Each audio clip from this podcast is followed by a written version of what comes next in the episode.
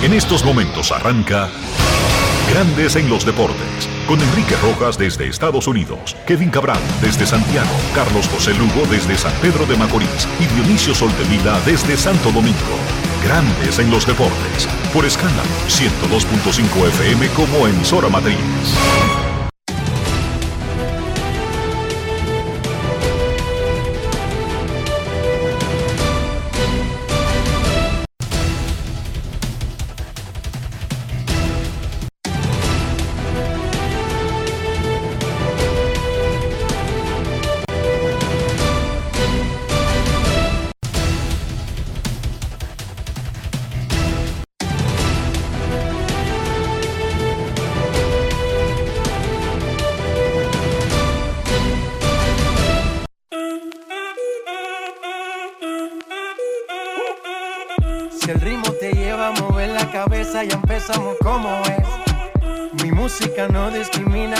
Así que vamos.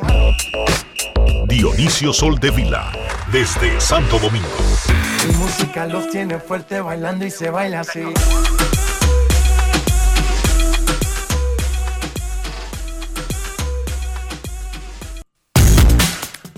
Muy buenas tardes, damas y caballeros. Bienvenidos sean todos y cada uno de ustedes al programa número 3015 de Grandes en los Deportes, como de costumbre, transmitiendo por escándalo 102.5 FM y por Grandes en los Deportes.com para todas partes del mundo.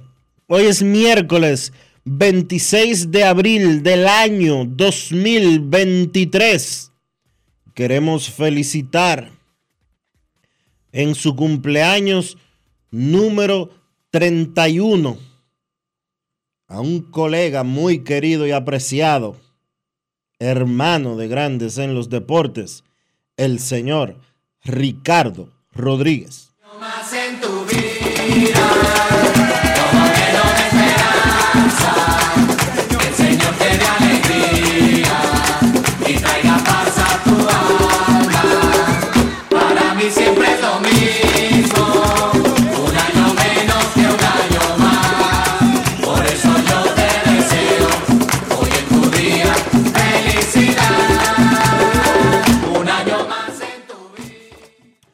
Felicidades a Ricardo Rodríguez en este miércoles 26 de abril.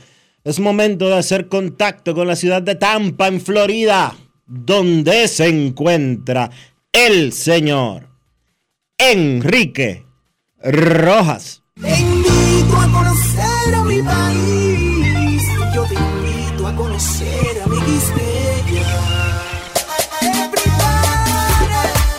Enrique Rojas, desde Estados Unidos. República Dominicana.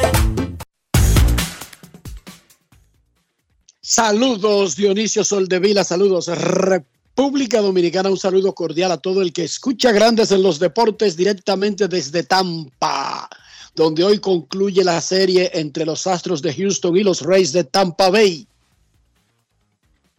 31 años bien vividos, Dionisio, los de Ricardo Rodríguez. Eh, sí, sí. Muy bien vivido. Digo bien vividos porque muchos seres humanos apenas respiramos y no necesariamente vivimos. Pero Ricardo en esos 31 años ha vivido bien. Él ha ha, vivido mucho. él ha vivido muy bien. su Fe-. La ha vivido de verdad. Feliz, felicidades, Ricardo. Que es lo más A importante. él solamente, Vivirla a él solamente le falta el, el árbol, solamente le falta ya para completar la misión del hombre. No, pues seguro ya, ¿Cómo es le- que dice el asunto? seguro ya él hizo Un eso. hijo, un libro, escribir un libro y sembrar un árbol. No Ya. es la misión de los seres humanos en la tierra. Eso dicen por ahí. Le falta el árbol. Pero eso no es nada, lo, lo hacemos, Ricardo. Eso en cualquier momento sembramos esa matica. Tu árbol y tú, como dice el gran argentino ido, ido a destiempo, Alberto Cortés, mi árbol y yo. Los mellizos de Minnesota ganaron su primera serie a los Yankees desde el 2011. Estaban celebrando como si hubiesen ganado la serie mundial. Más adelante los detalles sembrados. Eso es lo que se llama un abuso que tenían los Yankees contra los pobres mellizos que se rebelaron en el 2023. Los Astros de Houston le contaron la racha triunfal en casa a los Rays. Quedó en 14 el asunto. La serie está empatada 1 a 1. Hoy el juego decisivo a las 6:40, primer picheo. Anoche Jeremy Peña fue uno de los verdugos de los Reyes con doble que empujó la primera carrera, que fue la decisiva en el rally de 5 en el quinto inning. Y el gran picheo de Luis, la mecedora García. Jeremy Peña tiene tres hits en los primeros dos juegos de la serie para subir su promedio a un 2.29. Patea 2.63 en los últimos 15 juegos y ha mejorado notablemente luego de comenzar arrastrando el bate, el novato del año. El, perdón, escolta de Julio Rodríguez en la carrera por el novato del año y jugador más valioso de la serie. de la serie de campeonato de la Liga Americana y de la Serie Mundial. Jeremy Peña conversó con Carlos Baerga, nuestro compadre, y es el jugador Brugal del día. Grandes en los deportes. Ron Brugal presenta el jugador del día. Bueno, esta temporada muerta en verdad que me enfoqué en, en mi física. Eh, el año pasado, a final del año, me sentí un poquito medio, no cansado, sino que nunca había jugado tantos partidos, nunca había jugado tantos juegos. Y este año me enfoqué para eso, para terminar el año sintiéndome bien y sintiéndome fuerte. Estás ya volviendo para atrás, empezaste un poquito lento, ya estás cogiendo el ritmo. ¿Cómo te sientes en la caja de bateo? Bueno, me siento bien, eh, trabajando todos los días. Eh, sabemos que es un juego difícil, pero nada, venimos con la mentalidad de seguir mejorando todos los días y, y salir a competir. La experiencia del Clásico Mundial, ¿cuán importante fue para ti? No, en verdad que la experiencia del clásico fue algo, algo especial, algo que me voy a acordar de eso mi vida entera. Eh, y nada, yo siento que el clásico nos preparó para la temporada. Si tú fueras a comparar una serie mundial y un clásico mundial, sé que Dominicana no llegó a donde todo el mundo espera. De, el ambiente, vamos a hablar del ambiente, háblame de eso. Yo digo que el clásico es una serie mundial, pero con los fanáticos de una liga de invernal. Yo Yo- digo que Algo increíble. Sí, en verdad que eso fue algo especial. En la fanaticada, en verdad que, que hicieron el torneo especial. Brugal presento el jugador del día. Celebremos con orgullo en cada jugada junto a Brugal, embajador de lo mejor de nosotros. Grandes en los deportes. Dio una gran explicación. Él dio una gran explicación de lo que es el Hermano, clásico. esa definición es como anillo al dedo. Sí, de verdad que sí. La importancia de la Serie Mundial, el tamaño y el drama de la Serie Mundial, pero con los fanáticos de la Liga Invernal. ¿Es verdad, Dionisio? Sí, es verdad. Dio tremenda, Sí. de- tremenda explicación de lo que es el clásico. Y tenía que venir Jeremy Peña, por Dios, a enseñarnos eso. ¡Wow! Gracias, Jeremy. Dios te bendiga. Ayer el amigo Juan Romero, el rubio, propietario del Rubio Café de Queens en Nueva York, y los colegas John San y Martín Zapata, organizaron un reconocimiento que se extenderá a lo largo de la temporada.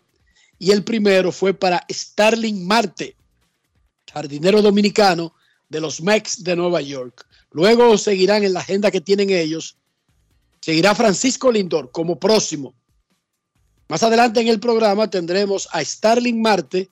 Felicidades a Juan Romero, el rubio, a John San y a Martín Zapata por el inicio de estos reconocimientos en el Rubio Café de Northern Boulevard en Queens, Nueva York. Y volvió a Nueva York, Johnson.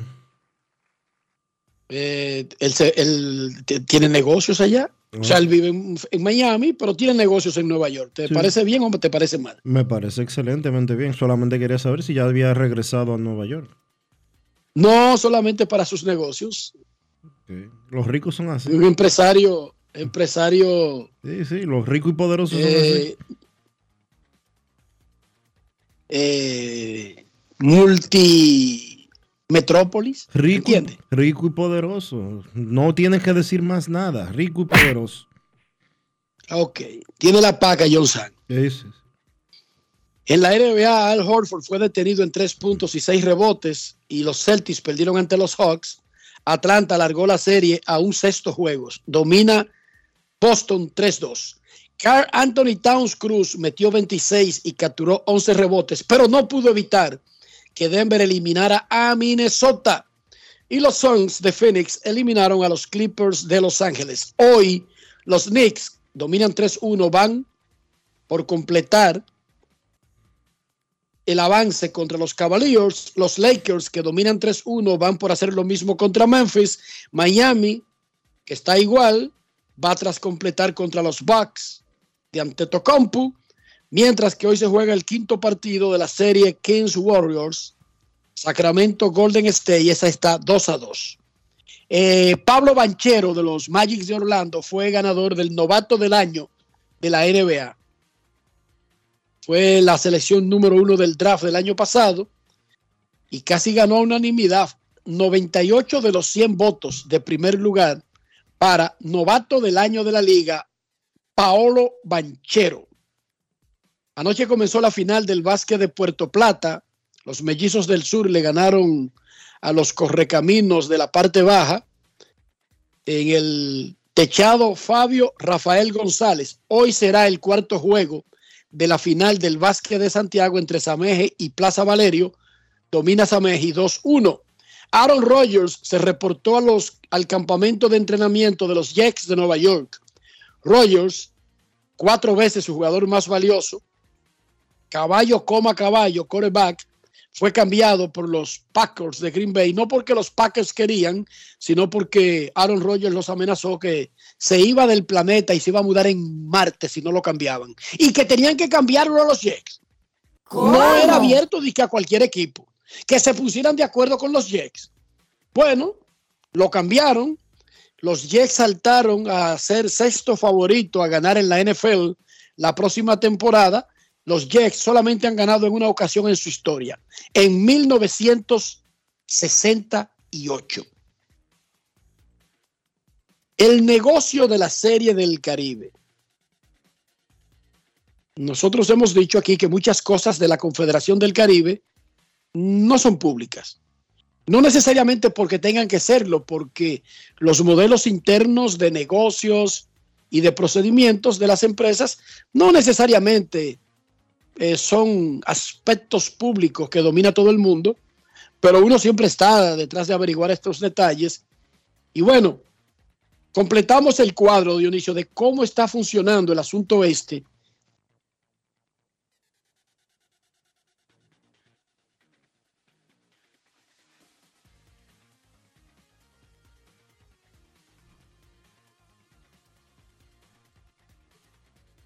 Enrique.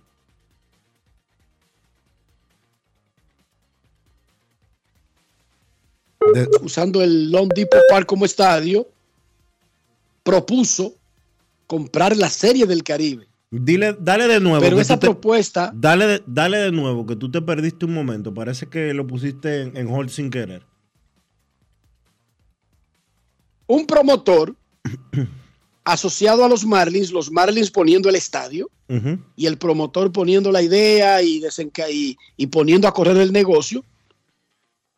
Eh, se le ocurrió regresar la Serie del Caribe ahora con las condiciones que tiene Miami, que no tenía cuando la montó por primera vez en el 90 y el 91, regresarla.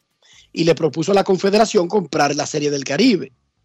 ¿Cuánto cuesta eso? ¿Cuánto costaría que nos cedieran la sede? Pero luego ese formato fue cambiado.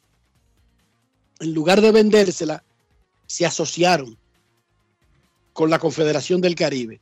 Siempre nosotros hacemos hincapié aquí, Dionisio, que cuando hablamos grandes ligas, NFL, Liga Dominicana, Confederación del Caribe, no solamente son los nombres de las entidades, son las empresas que forman esas entidades. Grandes ligas no es Ron Manfred y una oficina en el downtown de Nueva York. Grandes Ligas es una empresa de 30 equipos. Eso es Grandes Ligas. La Liga Dominicana es una empresa de seis equipos. No es Vitelio Mejía, no es un edificio eh, en el Estadio Quisqueya. La Confederación del Caribe no es Juan Francisco Puello Herrera, no es una oficina en un edificio que tiene eh, el grupo Puello Herrera de abogados en Santo Domingo, no. La Confederación del Caribe es un negocio de cuatro ligas.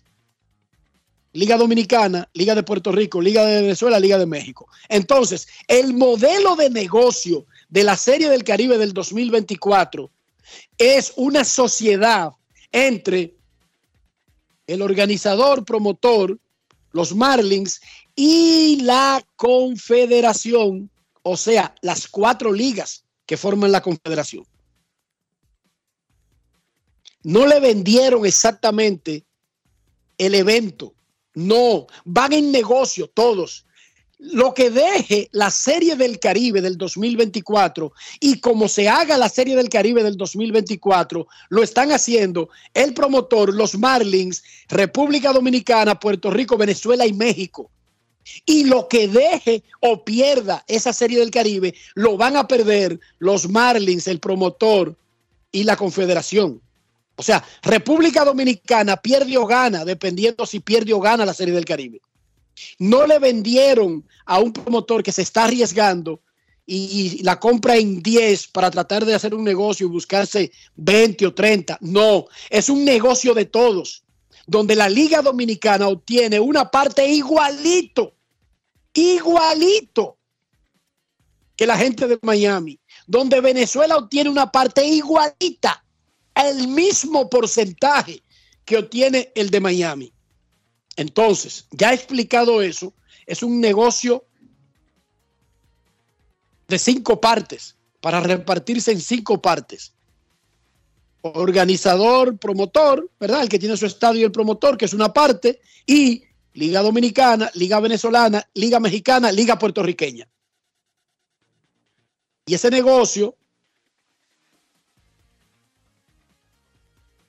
en la mesa, cómo se planteó, creció en ambiciones de verdaderamente hacerlo un negocio, incluyendo cómo era el rol hasta ahora de los países invitados especiales a la Serie del Caribe. Ya yo había dicho que esos invitados especiales pagan sus gastos de transporte, de llegar, de, de llegar a la Serie del Caribe.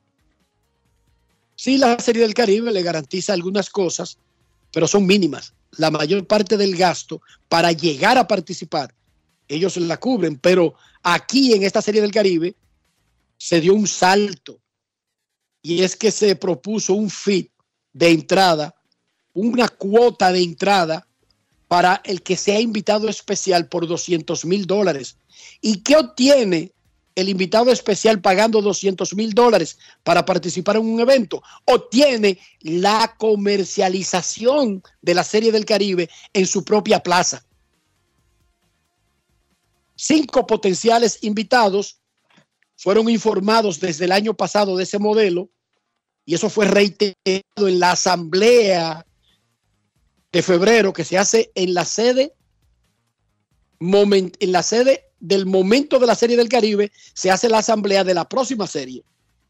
Y ahí se reiteró que al invitado especial se le cobra un fee de 200 mil dólares. Si hay más de, de dos, porque había puestos para dos, se hacía como una especie de subasta, como se hace en el Clásico Mundial, que San Francisco propone, Los Ángeles propone, Miami propone, Puerto Rico propone, México propone, Taiwán propone, y entonces lo que sometan los mayores las mayores propuestas se quedan con la sede, con los que están compitiendo en cada sitio, pero no hubo necesidad de hacer una subasta porque solamente dos pagaron ese fit de entrada. Lo pagó Curazao y lo pagó Nicaragua, 200 mil dólares.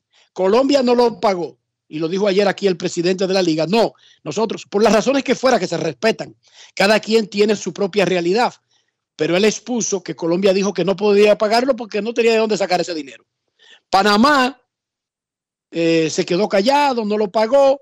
Cuando ya se, eh, se reportó en el fin de semana de que Nicaragua y Curazao eran los dos invitados, Panamá llamó a la Confederación tratando de hacer algo. Pero en la, en la asamblea de febrero se le dijo que no solamente hay que pagar, sino hay que pagar para una fecha. Porque por primera vez están haciendo el negocio con un socio de grandes ligas que hace las cosas, no de que en noviembre o en diciembre alguien loqueando, preguntando que dónde están los 200. No, no, no, no.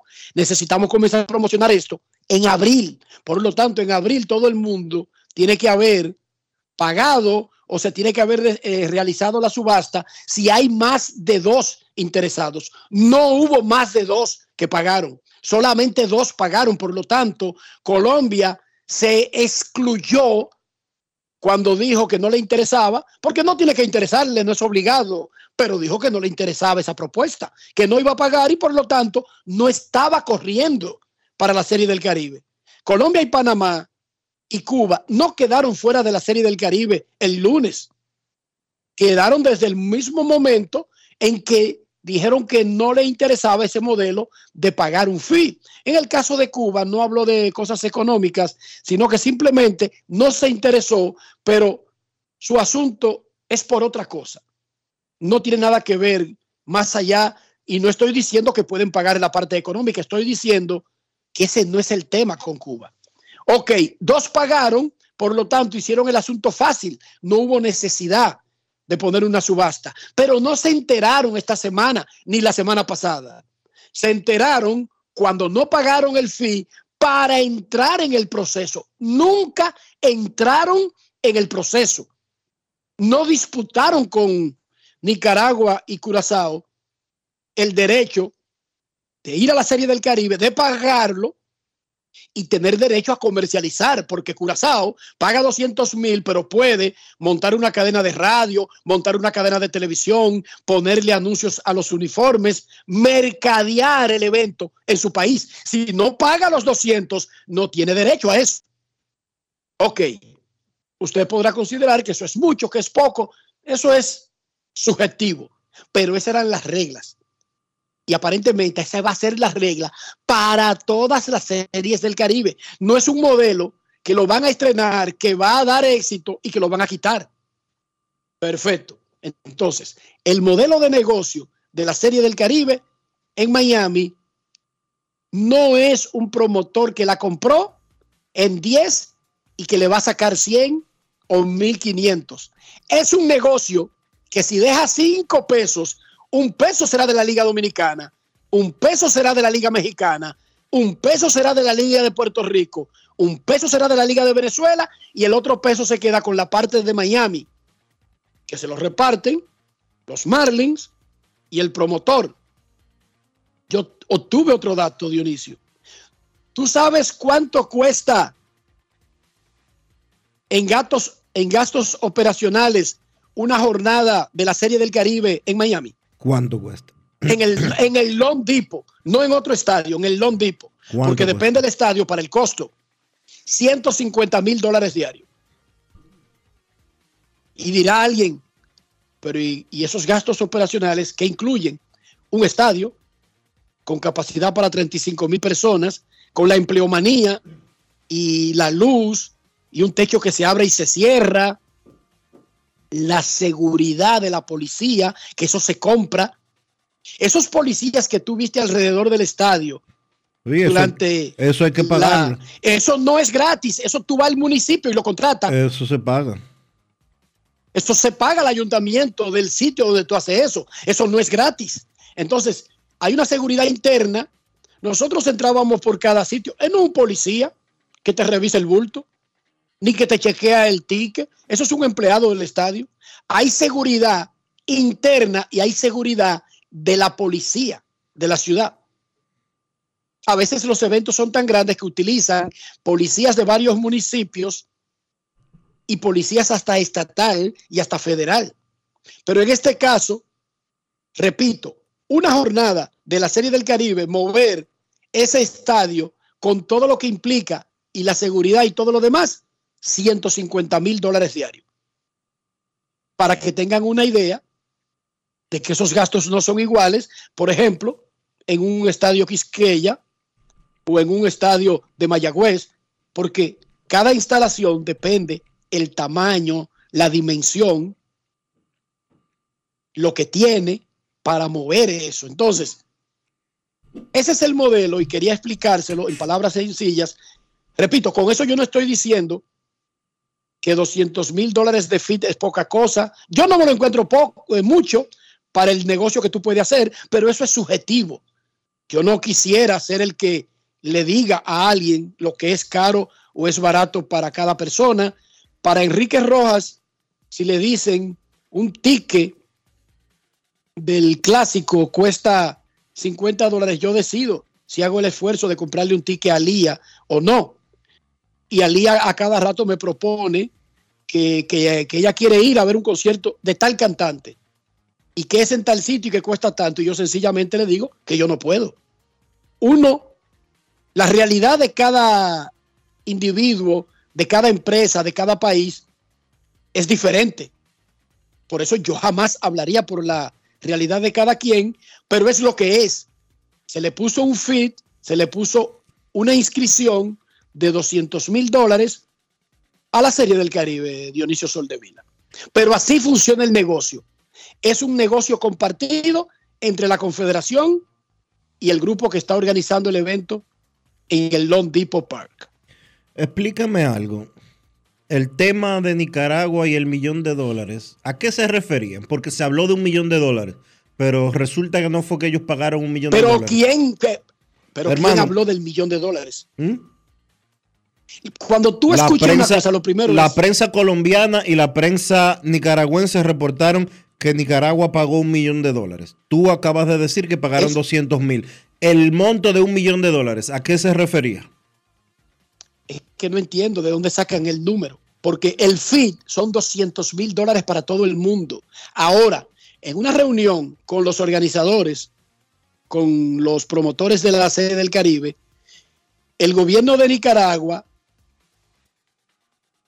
con un representante del gobierno, del Ministerio de Turismo, dijo que Nicaragua estaba en la posición de hacer negocio en la Serie del Caribe y los promotores tienen que sentarse a negociar con cada marca, incluyendo el ministerio, pero Nicaragua para participar en la Serie del Caribe pagó 200 mil dólares. ¿Por qué alguien a algo que le pongan un fee de 10 va a ir a pagar 100 si no le están pidiendo 100? Y basta con pagar 10.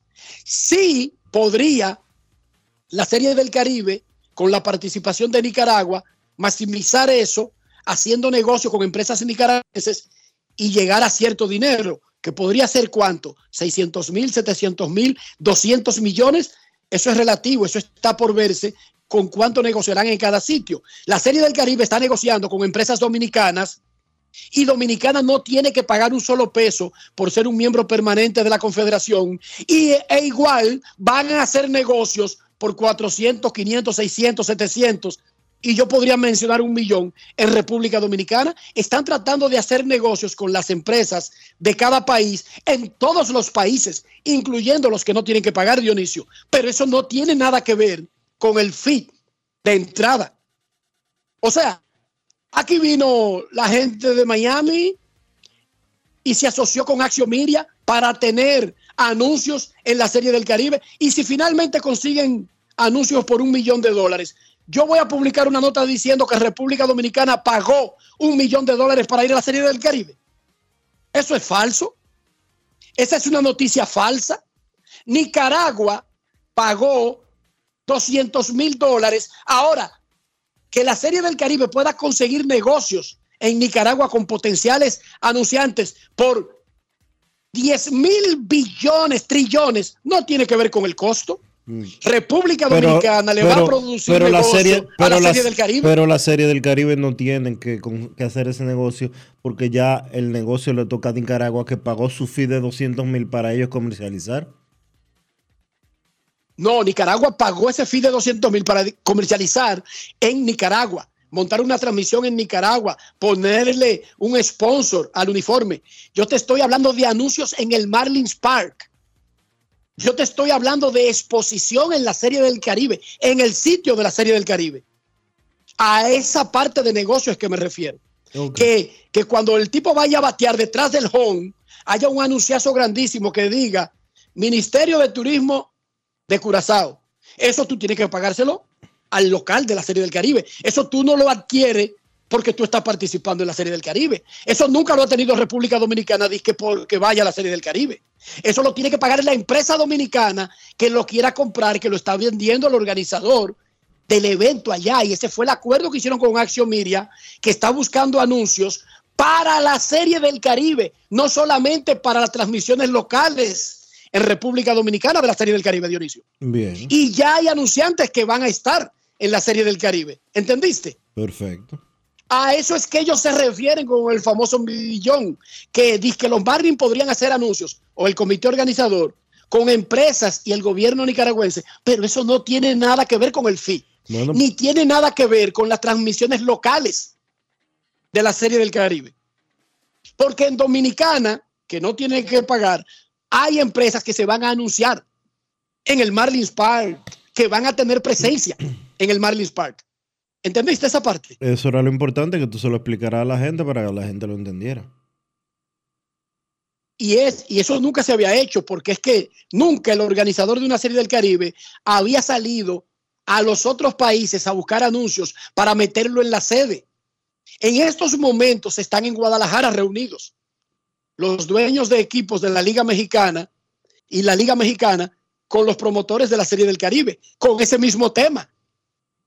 Vamos a traer a la mesa empresas de esas gigantescas mexicanas que tienen intereses en Estados Unidos, en los otros países de la Confederación, y vamos a anunciarlo en Miami. ¿Tú estás entendiendo? Pero eso no tiene nada que ver con un fee que tiene que pagar la Liga Mexicana para ir a la Serie del Caribe. No, no, no, no, no. Ellos están sentados con las telefónicas que tú y yo conocemos. Y con los otros. Hoy tú sabes la cantidad de empresas mexicanas hay que gastan millones de dólares diarios en anuncios en Estados Unidos porque hay casi 50 millones de mexicanos viviendo en Estados Unidos. Y eso nunca lo pensó el que montaba la serie del Caribe en Guajimía, de que cuando trae México viene a jugar al Quisqueya, esos anuncios se ven porque ESPN transmite la serie del Caribe para Estados Unidos, Dionisio. Sí. Y entonces, ¿no está entendiendo? Sí, yo te entiendo perfectamente. Ah, a alguien se le ocurrió, Dionisio. Sí. ¿Y tú crees que después que consigan uno o dos en los próximos eventos, no va a seguir el mismo modelo tratando de conseguir los próximos clientes y tener clientes sponsors que sean internacionales? De hecho, debería de copiar la Liga Dominicana de Béisbol, principalmente eh, para las transmisiones de MLB que están vigentes, para las transmisiones de Telemicro Internacional que están vigentes, y la otra, ¿cómo que se llama la otra compañía, Enrique? La, la de los otros. Televisión Dominicana, Televisión Dominicana, eh, ok, televisión. Tiene- Televisión Dominicana, sí. Entonces, oye eso. ¿Qué hace una transmisión? No sé si los fanáticos se han fijado que están viendo un juego y ven detrás del bateador un anuncio. Y cuando ponen la repetición, no sale el anuncio, sino que sale una pantalla verde. Esos anuncios solamente son colocados geo- geográficamente para el área que va la transmisión. ¿Qué quiere decir eso? Que lo que tú estás diciendo es perfecto. Esa transmisión de la Liga Dominicana que se vende para que salga en MLB TV y MLB TV lo vende a todo el que compre el servicio, podrían tener anuncios que solamente se ven en esa transmisión. Mientras que en la transmisión local se están viendo otros anuncios detrás del plato. ¿Qué se hace con eso? Que se pone la pared, eso detrás del bateador, en verde, y se le pone en chroma kit, se llama el proceso, se le inserta la publicidad, y si usted quiere que la transmisión del béisbol dominicano para Holanda, para Netherlands, para Países Bajos, tenga un anunciazo de la cerveza esa, verde, que paga la Champions League, en Netherlands sale ese anuncio en República Dominicana está saliendo otra cerveza, pero local. Y en la transmisión de Grandes Ligas está saliendo incluso otro producto. ¿Qué te parece, Dionisio? Un palo. Y eso es lo que se hace en grandes ligas y con la NFL y con la NBA. Así es que funciona. Y con el Mundial de Fútbol. Pero anyway, no vamos a darle clases sobre ese asunto, que eso son otras 500. Yo traté de explicarle en palabras sencillas en qué consiste el negocio este de Miami, que va a marcar la nueva forma de hacer negocios. ¿Por qué alguien cambiaría eso si va bien para el próximo evento, Dionisio? Dime. No, no tiene por qué cambiarlo. O sea, si le deja ganancias a todos, ¿por qué hay que cambiarlo? Lo que hay es que mejorarlo. Sí, porque la vida siempre te da chance de tratar de mejorar. Siempre hay espacio para mejorar. Dionisio Soldevila, ¿cómo amaneció la isla? La isla amaneció un poco. Yo amanecí bastante eh, confundido con algunas cosas que de las que me enteré el día de hoy, o me enteré ayer, mejor dicho. Y es relacionado a algo que publica Diario Libre hoy en su como su nota principal.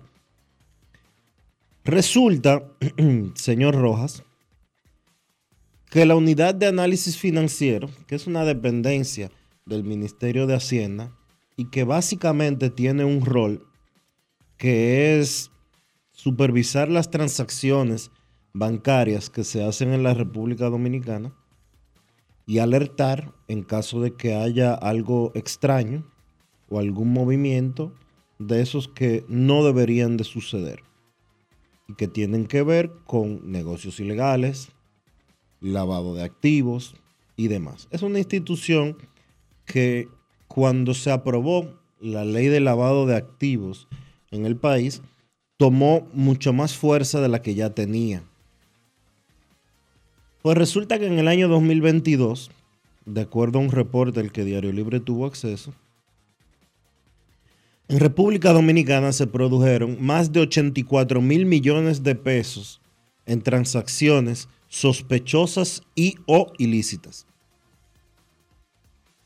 Un paraíso de lavado. 85 mil millones de pesos para que usted tenga una referencia. Casi 2 mil millones de dólares, Dionisio. Sí, son 1.500 millones de dólares. Ese monto, 85 mil millones de pesos, es más que los tres principales casos de corrupción que está llevando la Procuraduría Especializada a la Prevención de la Corrupción Administrativa juntos. Es más que los casos Coral, Medusa, Antipulpo y Calamar juntos. Más que esos cuatro casos juntos.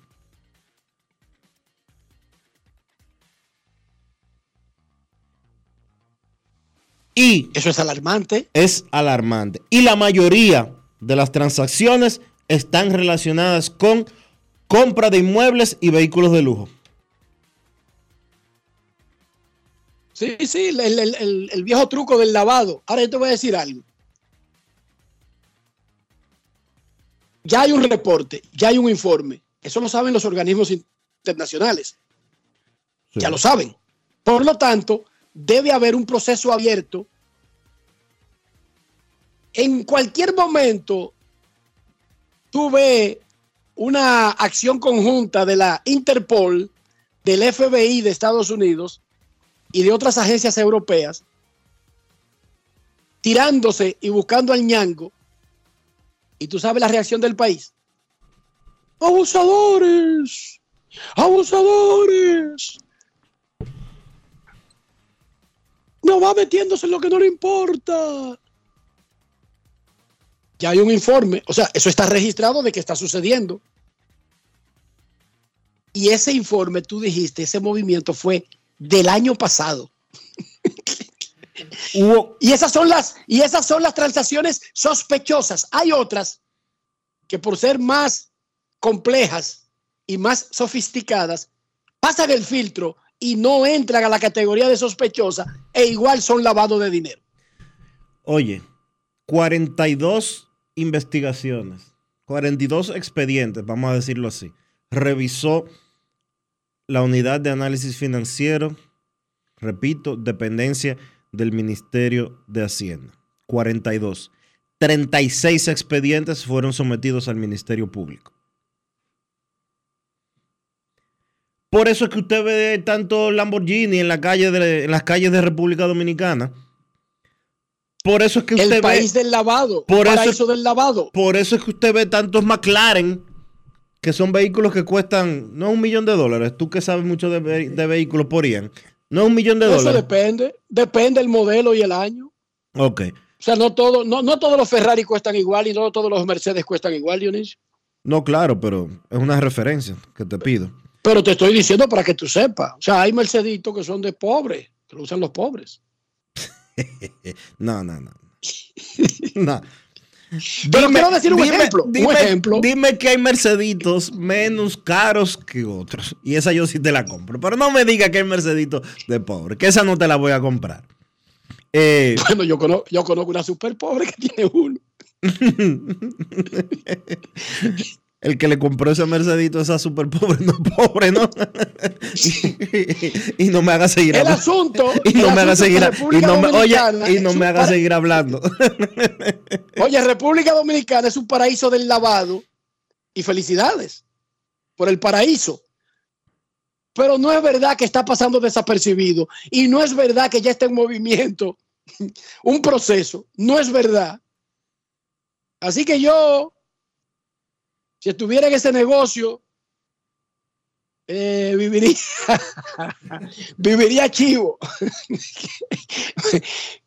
Seguiría el negocio porque total que te va a retirar ya a esta hora, pero No es estaría fácil. con un ojo abierto y otro cerrado. ¿Cómo?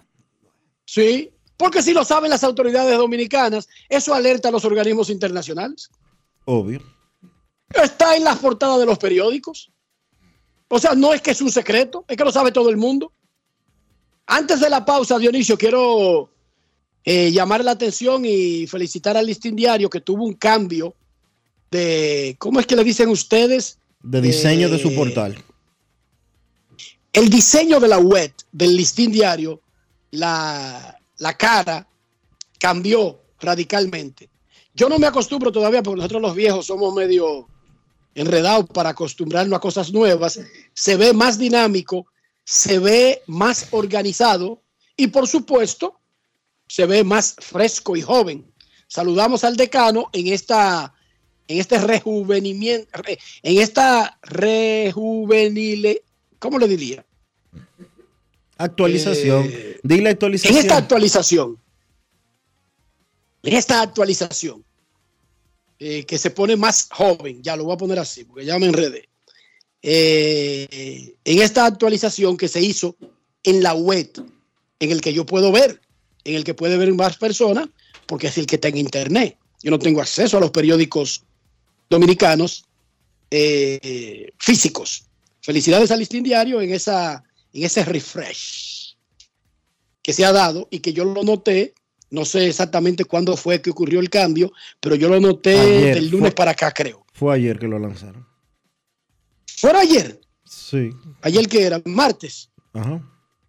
Yo creía que lo había visto entre ayer y, y el lunes, pero está bien, perfecto, eso es irrelevante cuando yo, yo lo haya visto. Felicidades. Pausa y volvemos. Grandes en los deportes. En los deportes.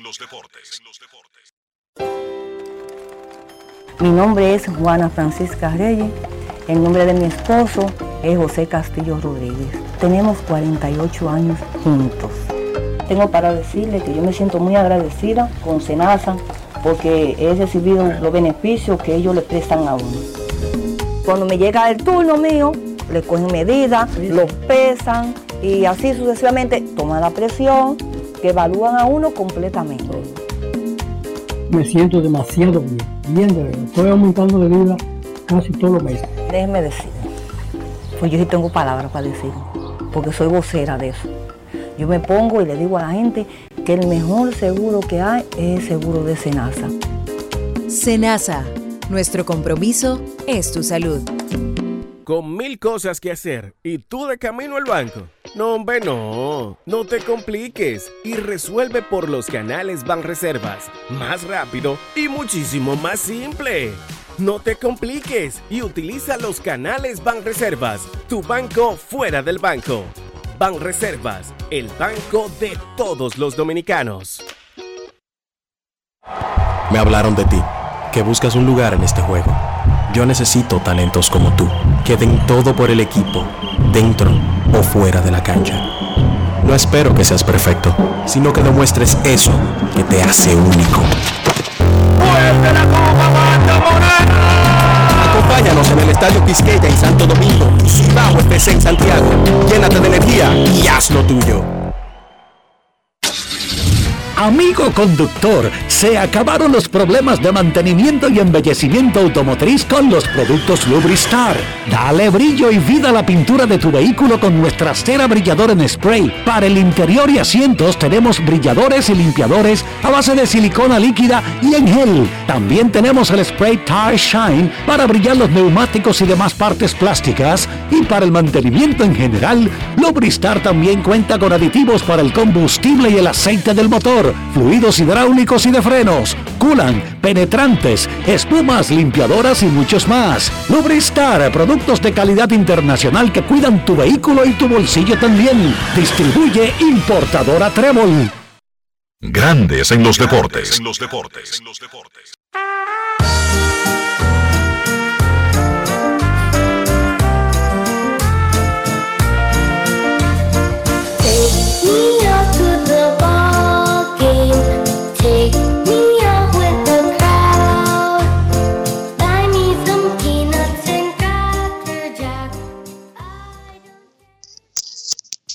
Dice Antonio Puesán que se llama geolocalizador.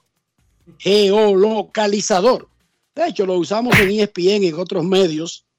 Y lo usan periódicos como Listín Diario y Diario Libre que tienen mucha lectura fuera del país. Hay anuncios que yo solamente veo en Estados Unidos, que no se ven en República Dominicana, Dionisio. Con el geolocalizador, así mismo se hacen las transmisiones de televisión. Y dice mi gran amigo Eddie Toledo, insigne e histórico escado de República Dominicana, que el listín diario se sometió a un rejuvene- rejuvenecimiento. Eso, eso, eso, eso, eso. Ayer en el Rubio Café de la Northern Boulevard en Queens se hizo el primero de varios actos que harán este año la gente del Rubio Café en homenaje a jugadores. Comenzaron con Starling Marte, quien está en su temporada número 12 en grandes ligas, y la segunda de un contrato de 78 millones de dólares por cuatro temporadas con los Mets de Nueva York. Starling Marte conversó con John Sang y ahora lo tenemos en grandes en los deportes. Grandes en los deportes. Si quieres un sabor auténtico, tiene que ser Sosúa. Presenta Stanley, para nosotros es un placer compartir contigo. Recibiste un reconocimiento el día de hoy en Café Rubio. Cuéntanos qué significó para ti, reconociéndote tu trayectoria por tu labor dentro y fuera del terreno. Bueno, la verdad que de agradecer a Café Rubio eh, y a todo el equipo que tuvieron ahí hoy en día en ese reconocimiento que recibí, lo recibí con, mucho gusto, mucho amor de parte de, todos ellos. Eh, para mí se siente, para mí algo especial porque venir aquí, un pelotero nuevo que nunca ha estado en Nueva York, eh, tener tanta gente de, mi patria, tanto apoyo y recibir algo así a través de ellos, eh, se hace sentir bien, ya que toman en cuenta cada cosa que, aporto, cada cosa que, vengo a hacer a Estados Unidos y, y más la pelota. Parece que fue ayer cuando debutaste en Grandes Ligas, pero ya lleva 11 años en las mayores. Algo que es difícil cuando el promedio de un pelotero en Grandes Ligas apenas son dos años. Bueno, hoy en día es difícil, ya que con las reglas, los movimientos de que vienen aquí, se sientan, a si uno se lesiona y después de que para abajo. Pero la verdad que sí, la verdad que los años pasan rápido. Eh, cuando yo apenas subí a Grandes Ligas soñaba con tener 10 años. Y eso es lo que un pelotero siempre busca, establecimiento, 10 años, y, y hacer su trabajo, pero la recuerdo como, como si fuera hoy que debuté y gracias a Dios ya son, ya son 11 aquí y seguimos. Veterano ya de grandes ligas. Los Mets de Nueva York el año pasado se quedaron cortos. Esta temporada, ¿qué deben hacer los Mets para seguir avanzando en playoff?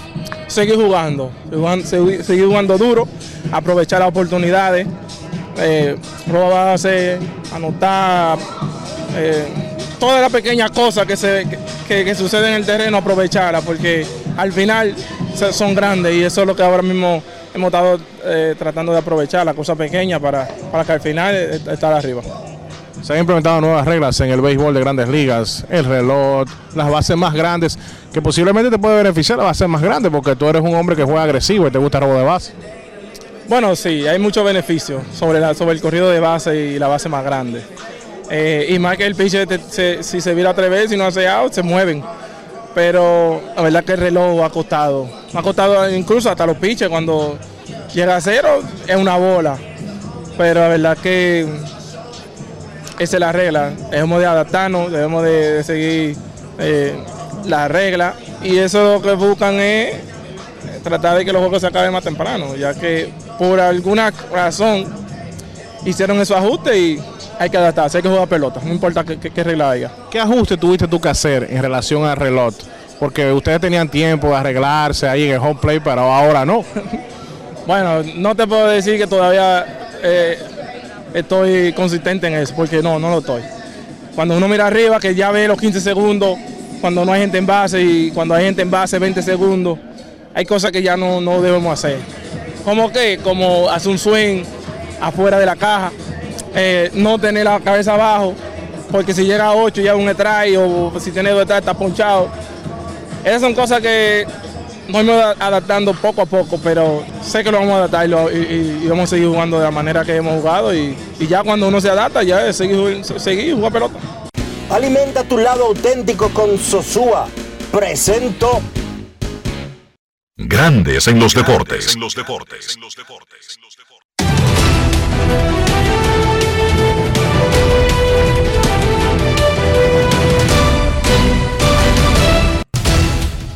Juancito Sport, perdón, una banca para fans. Juancito Sport te informa que ya comenzó la actividad de hoy en el béisbol de las grandes ligas. Así es, los Rangers y los Rojos 0 a 0 en la segunda entrada. Un partido en el que están lanzando John Gray por los Rangers y Graham Ashcraft por los Rojos. A la una de la tarde, Medias Rojas en Baltimore, Tanner Hook contra Tyler Wells. Medias Blancas en Toronto, Michael Kopech contra Yusei Kikuchi. Los Rockies en Cleveland, Germán Márquez contra, Tanner Bibi. Los Yankees en Minnesota, Domingo Germán contra Kenta Maeda. Los Tigres en Milwaukee, 1 y 40. Matt Lorenzen contra Freddy Peralta. Los Reales en Arizona a las 3 y 40. Ryan Yarbrough contra Zach Galen. Los Dodgers en Pittsburgh 6 y 35. Tony Gonsolin contra Roansi Contreras. Los Astros en Tampa. Hunter Brown contra Calvin, Calvin Falker. Los marineros estarán en Filadelfia. Logan Gilbert contra Tejon Walker. Los nacionales en Nueva York contra los Mets a las 7 y 10. Mackenzie Gore contra Korai Senga. Los Marlins en Atlanta, 7 y 20. Sandy Alcántara contra Bryce Elder. Los Padres en Chicago contra los Cubs a las 7 y 40. Michael Waka contra Drew Smiley. Los Atléticos en Anaheim a las 9 y 38. Luis Medina contra Patrick Sandoval. Y los Cardenales en San Francisco a las 9 y 45. Steven Matz contra Anthony Desclafani.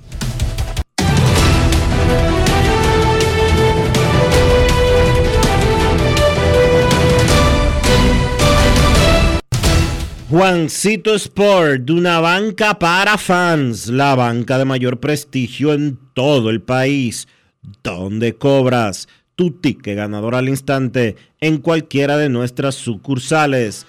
Visítanos en juancitosport.com.do y síguenos en arroba rd. Juancito Sport.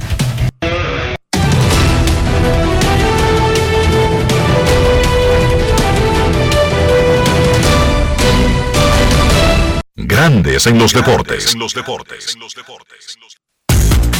Para invertir en bienes raíces, entra a invierterd.com, donde encontrarás agentes inmobiliarios expertos, propiedades y proyectos depurados para comprar una vivienda e invertir en construcción con poco inicial y en las más exclusivas zonas de Punta Cana, Capcana y Santo Domingo. Suscríbete al canal de YouTube Regis Jiménez Invierte RD y únete a una comunidad de inversionistas ricos millonarios en bienes. InvierteRD.com Grandes en los deportes. los deportes. Es momento de hacer una pausa aquí en Grandes en los Deportes. No se vaya, ya regresamos. Grandes en los deportes. Conoce la nueva puerta de entrada a tu banco. bhd.com.do. Como lo quieres tener. Más simple, completo e intuitivo. Vive una mejor experiencia con productos diseñados para ti. Solicítalos en línea. Mantente enterado de todas nuestras promociones y espera muchas novedades más. Todo lo que necesitas en el mismo portal. Visítalo. Banco BHD. El futuro que quieres. A ti que te esfuerzas cada día, que buscas el sustento para los tuyos, comprometido con lo que haces y lo que ofreces. Ahora tienes la oportunidad de abrir las puertas para mejorar, porque con tus respuestas contribuirás a que se elaboren políticas y planes para el crecimiento de tu negocio. Primera encuesta nacional de micro, pequeñas y medianas empresas del Banco Central y el Ministerio de Industria, Comercio y MIPIMES. Coopera. Invierte unos minutos de tu tiempo. Proporciona datos al encuestador. Para beneficio de tu sector. Primera encuesta nacional de micro, pequeñas y medianas empresas del Banco Central y el Ministerio de Industria, Comercio y MIPIMES. Esta semana la Cámara de Diputados cumplió con una amplia agenda de trabajo que incluyó realización de dos sesiones del Pleno, visitas al presidente y la celebración de varias reuniones de comisiones para tratar diferentes iniciativas legislativas. El presidente del órgano legislativo recibió el galardón a la municipalidad otorgado por la Federación Dominicana de Distritos Municipales. Además, la Cámara de Diputados inició con el proceso disciplinario que llevará a cabo sobre el legislador Miguel Gutiérrez Díaz, quien tiene un 0% de asistencia en el año legislativo 2022-2023, para que sea desvinculado de este poder del Estado. Asimismo, el Pleno de la Cámara de Diputados designó una comisión para investigar la mortalidad infantil en el país debido a los recientes sucesos lamentables en un hospital público. La comisión bicameral que revisa de manera integral la Ley 87-01 sobre seguridad social informó que está dando los toques finales a dicha iniciativa. Y durante la semana, 14 comisiones se reunieron para tratar diferentes iniciativas. Cámara de Diputados de la República Dominicana. Grandes en los deportes. En los deportes. Actividad muy temprano en el béisbol de grandes ligas. Texas y Cincinnati están sin anotación en el segundo inning. Va a comenzar el juego de Boston contra Baltimore. También ya están casi listos para arrancar Medias Blancas y Toronto. Cope contra Kikuchi. Rockies y Guardianes. Márquez regresando. Germán Márquez, el venezolano, quien estaba en lista de lesionados, contra Bibi. Y Yankees y Minnesota. Ahí estará lanzando Domingo Germán contra Kenta Maeda. Más tarde. Detroit estará contra Milwaukee, Kansas contra Arizona y ya en la tardecita, la nueva hora de comienzo de la mayoría de partidos nocturnos, el nuevo horario es 6:35, 6:40. Los Dodgers en Pittsburgh, los Astros en Tampa Bay. Aquí estamos en Tampa, donde hoy concluye la serie entre los campeones de grandes ligas y el conjunto con la mejor marca de las primeras cuatro semanas de la actual temporada. Ya está en el círculo de espera el señor Kevin Cabral. Regresamos. Grandes en los deportes. Mi nombre es Juana Francisca Reyes. El nombre de mi esposo es José Castillo Rodríguez. Tenemos 48 años juntos. Tengo para decirle que yo me siento muy agradecida con Senasa porque he recibido los beneficios que ellos le prestan a uno. Cuando me llega el turno mío, le cogen medidas, los pesan y así sucesivamente toman la presión, que evalúan a uno completamente. Me siento demasiado bien, bien de verdad. Estoy aumentando de vida casi todos los meses. Déjeme decir, pues yo sí tengo palabras para decir, porque soy vocera de eso. Yo me pongo y le digo a la gente que el mejor seguro que hay es el seguro de Senasa. Senasa, nuestro compromiso es tu salud. Y ahora, un boletín de la gran cadena RCC Media. El diputado Eugenio Cedeño dijo en el sol de la mañana del grupo RCC Media que su homólogo Miguel Gutiérrez, quien guarda prisión en Estados Unidos, acusado por narcotráfico y lavado de activos, debe ser suspendido de la Cámara de Diputados por incapacidad mental. Por otra parte, el Ministerio de Salud Pública declaró que espera erradicar la malaria en la República Dominicana para el año 2025 y destacó que desde el año 2019 ha habido reducción de la enfermedad. Finalmente, en Brasil, un alcalde de 65 años se casó con una adolescente de 16 años y al día siguiente de la ceremonia nombró a su nueva suegra como secretaria de Cultura y Turismo de un municipio. Para más detalles visite nuestra página web rccmedia.com.do. Escucharon un boletín de la gran cadena RCC Media. Grandes en los deportes. Nuestros carros son extensiones de nosotros mismos. Cuando hablo de eso me refiero al interior del vehículo, a su limpieza, a su cuidado, a nuestra propia reputación e incluso nuestra salud. ¿Cómo logramos todo eso en un movimiento, Dionisio? Utilizando siempre los productos Lubristar para darle limpieza, cuidado y protección a su vehículo y también a su bolsillo. Utilizando los productos Lubristar. Lubristar de importadora Trébol. Grandes en los deportes. Nos vamos a Santiago de los Caballeros y saludamos a don Kevin Cabral.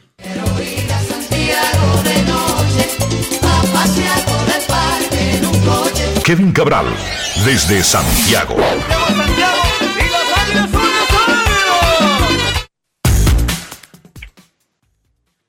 Muy buenas, Dionisio. Mi saludo cordial para ti, para Enrique y para todos los oyentes de Grandes en los Deportes. ¿Cómo están, muchachos? Muy bien, Kevin. ¿Cómo amaneció Santiago? Todo tranquilo por aquí, todo bien, un poco de calor, pero eso es normal ya para esta época, finales de abril. Calor, calor está haciendo en España, donde el periódico El País todos los días, por lo menos varias notas, publica al respecto, porque aparentemente el asunto ha llegado a una categoría de, de meter miedo. O sea, más caliente de lo inusual el calor que hace en la madre patria. Está Sí, bien ese, ahora- ese lambonismo, ahora- ese lambonismo de decirle la madre patria a España, ¿está bien o eso es mal aceptado eh, en los círculos progresistas? ¿Cómo ve el asunto? Para que ustedes me instruyan y yo deja saber si tengo que dejar de decirlo. Monismo. Eh, ¿Cómo? Para mí es España, para mí es España y punto. Y ya, ¿y Dionisio? Sí, también. Mira. O sea, dejo de decirle la madre patria, ¿verdad? Sí, sí, ya está bueno. Eso es como pasándome de lambón, porque además que yo le lambo a España. No sé. Es verdad, es verdad. Me, okay. eh. Oye, mira, y está, está en 28 grados ahora, pero claro, allá son que las 7 de la noche, más o menos. 7 de la noche. No, y Hay además está en, 20, Depende de la ciudad que tú buscaste también. No, busqué Madrid, busqué Madrid. Ok. O sea, por recomendación de Dionisio y de Kevin que me asesoraron, dejaré de decirle la madre patria a España. Lo prometo. Porque yo me llevo de los que saben. Vamos. No, yo pregunto, de lo que yo no sé, yo pregunto. Enrique, esa vaina de la O madre sea, que el, patria. lío ¿qué lo, te- el lío lo tenemos nosotros, cualquier cosa, Dionisio. sí, sí. eh, pendejo no es, ¿no? No, para nada. Kevin, los mellizos de Minnesota celebraron y, y que, que se fueron a acostar tarde y todo lo demás porque le ganaron una serie a los Yankees. ¿Qué tan duro era el asunto que hubo que celebrar?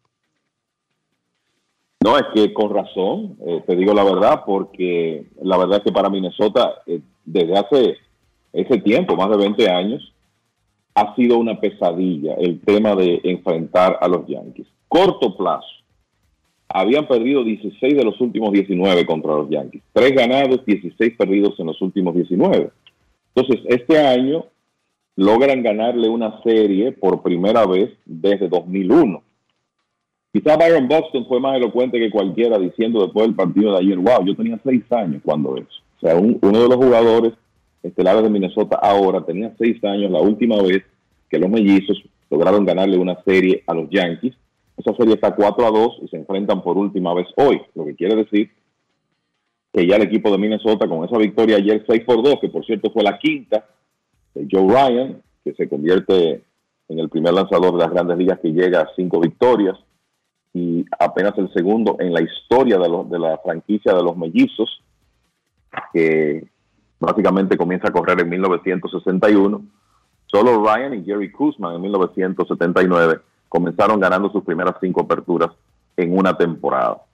Los mellizos han estado contando con muy buen picheo abridor. Sonny Gray dominó el día anterior. Ayer lo hizo Ryan y eso le permitió finalmente ganarle una serie a los Yankees que lo había, sa- los, a- eh, había sacado de circulación en los playoffs a los mellizos en 2003, 2004, 2009, 2010, 2017 y 2019. Seis ocasiones en las cuales el equipo de los mellizos había sido eliminado por los Yankees y fueron los principales culpables de una racha famosa, de hecho, una racha que es récord de 18 derrotas en forma consecutiva que tuvo los, los tuvieron los mellizos en postemporada. O sea que esto es importante para los mellizos, lograr ganarle una serie a los Yankees. Los Yankees tienen muchísimos jugadores lesionados. Como quiera, sigue siendo un gran equipo, pero sobre todo la rotación. No han tenido ni siquiera la mitad de la rotación planificada. No es que han tenido lesionado, por ejemplo, a Luis Severino. No, no, no, no. La mitad de la rotación no la han podido tener disponible. Y vi una, una nota de que 12 jugadores que actualmente están en lista de lesionados de los Yankees ganan 117,8 millones de dólares. Que es más que el roster de 13 equipos de grandes ligas. Lo que los Yankees tienen en lista de lesionados actualmente. Imagínate Giancarlo Stanton, Josh Donaldson, Carlos Rodón, que todavía no ha tirado la primera pelota con los Yankees, Frankie Montaz, y por ahí seguimos. O sea, estamos hablando de una cantidad- Severino. Luis Severino también. Estamos hablando de una cantidad importante de lanzadores de rotación de los Yankees y eso lo comentábamos al principio de la temporada, cuando ya estaba claro que ni Severino, ni Rodón, ni Montaz iban a estar listos para iniciar la temporada. Los Yankees iban a tener que meterse en un territorio donde quizás no querían después de las inversiones que eh, hicieron en la temporada muerta, porque están dependiendo de Clark Schmidt, Johnny Brito, el mismo Domingo Germán, para abrir juegos cuando ese no era el plan. Obviamente que el plan era Gary Cole, Néstor Cortés, Rodón, o lo voy a poner en este orden, Gary Cole, Rodón como número dos, Cortés, Severino, Montaz. Y eso comenzó a variar temprano en los entrenamientos con la lesión de Montaz. O sea que, mira, y le ha pasado a los dos equipos de Nueva York, porque los Mets están atravesando una situación muy similar eh, con su picheo abridor. Lo cierto es que eso ha sido un, un problema para los Yankees, que lograron navegar esa situación bastante bien en las primeras, digamos, dos semanas de la temporada. Pero ahora el equipo que no ha estado bateando, porque, bueno, no tienen a Stanton, no tienen a Donaldson, tampoco está Harrison Bader disponible. El equipo de los Yankees promedia menos de tres carreras anotadas por partido en sus últimos 12 juegos. O sea que la realidad es que se está sintiendo la ausencia, las ausencias que tienen y por eso han perdido ahora 4 de 5, que es su peor momento en la temporada. Tres de esos que se han metido a la rotación aprovechando lesiones no lo han hecho bien. Johnny Brito comenzó muy bien, pero Johnny Brito tiene efectividad de 6.11 en cinco salidas. Y Clark Smith 6.30. Pero Domingo Germán, que es el que está mejor, está en 4.50. Y no hay ahora mismo como una luz al final del túnel para que esa gente no siga abriendo juegos con los Yankees, porque no tienen otras grandes opciones. Claro que podrían buscarla. Yo creo que en el caso de Johnny Brito, quizás ellos no sigan forzando el Mingo luego de su próxima salida. Domingo Germán ha estado ahí por mucho tiempo y es más fácil eh, aguantar a Domingo Germán que al novatito Brito. Pero los tres que están de carambola en la rotación no lo están haciendo bien. Solamente Cole y Cortés, que son dos, digamos, sembrados, han lucido adecuadamente para los Yankees, Kevin. Y yo creo que en el caso de Brito, no sé lo que tú piensas, yo creo que sus días están contados. Incluso si no regresa uno de los grandes para sustituirlo. Mira, la problemática con esto es que estamos en una época donde es difícil hacer cambios para tú conseguir fichero. Los equipos no están en eso a finales del mes de abril, ¿verdad? Entonces, todavía no tenemos una fecha con Carlos Odón, ni tenemos fecha con Luis Severino. Entonces, dada esa situación, ¿qué pueden hacer los Yankees? Bueno, ir a su sucursal AAA a ver lo que pueden hacer. Te voy a dar rápidamente cómo andan los abridores de los Yankees en Scranton, su principal sucursal. El dominicano Randy Vázquez, efectividad de 7.48 con 16 bases por bolas en 21 innings de sus primeras 5 aperturas. Ryan Weber, efectividad de 6.04. Mitch Spence, 7.16. Sean Boyle, 6.61. Tanner Tully, 8.68. Eso es lo que los Yankees tienen en AAA en este momento abriendo juegos. Ese equipo de Scranton tiene una efectividad colectiva de 5.32. En otras palabras, los Yankees no tienen mucho que buscar en ligas menores. Y esa es la problemática en este momento. Quizá por eso tienen que darle más oportunidades de las que quizá ellos quisieran darle a Johnny Brito. ¿Qué hay que decir? Su problema ha sido Minnesota. Contra los otros equipos él ha estado bastante bien. Pero ha sido explotado en dos salidas contra los mellizos. Pero está complicado el tema de los Yankees hasta que no regresen Rodón y Severino a esa rotación. Muchachos, nos pasamos dos meses buscándole trabajo nosotros como si fuéramos agentes a Candelita Iglesias. Le dan un contrato de ligas menores, lo mandan a ligas menores, no lo suben para el tiempo que tenía más o menos programado, que si no lo subían podía irse. Se sale. O Pro Boston no se da por enterado, el otro no se da por enterado. Y él firma con el que tiene como ocho torpederos, firma con San Diego. Candelita Iglesias firmó con el equipo que tiene a Sander Bogars, Fernando Tatis, Hassion King, Cronenworth y un reguero de tipos que están jugando fuera de posición, pero que pueden jugar el campo corto. Explíquenme. Soy bruto. Bueno, para mí es una firma, es una contratación de los padres para buscar profundidad en AAA en este momento, porque ellos no tienen espacio para iglesias en grandes ligas. Y yo creo que para el cubano es una oportunidad de seguir enseñándose hasta que aparezca un equipo que quizás pueda darle más oportunidad de juego a nivel de grandes ligas. Llama la atención, ¿verdad? Uno eh, a veces hay interioridades que uno desconoce, pero llama la atención que con equipos teniendo necesidades tan claras en esa posición no hayan visto en la dirección de José Iglesias. Es raro eso, considerando lo, bien que los equipos evalúan el talento hoy en, en día, todas las herramientas que tienen para eso. Eso como que me dice algo, Enrique, no sé. Algo ¿Sí? quizás están viendo con Iglesias. ¿no? Si algo saben ellos que nosotros no sabemos, pero lo extraño es que le siguen dando contrato. O sea, es que Boston no le dio un contrato de ligas menores, no se lo dio eh, los Dodgers. Es que increíblemente ahora caería como anillo al dedo. Mookie Betts ha estado jugando en el campo corto de los Dodgers. Así es. Pero bueno, Cincinnati le gana a Texas 2 a 0 en el tercero, una 0 a 0 en el primero Boston y Baltimore, igual Medias Blancas y Toronto. También arrancó el juego de Colorado en Cleveland y el de los Yankees en Minnesota. ¿Qué más, señor Cabral?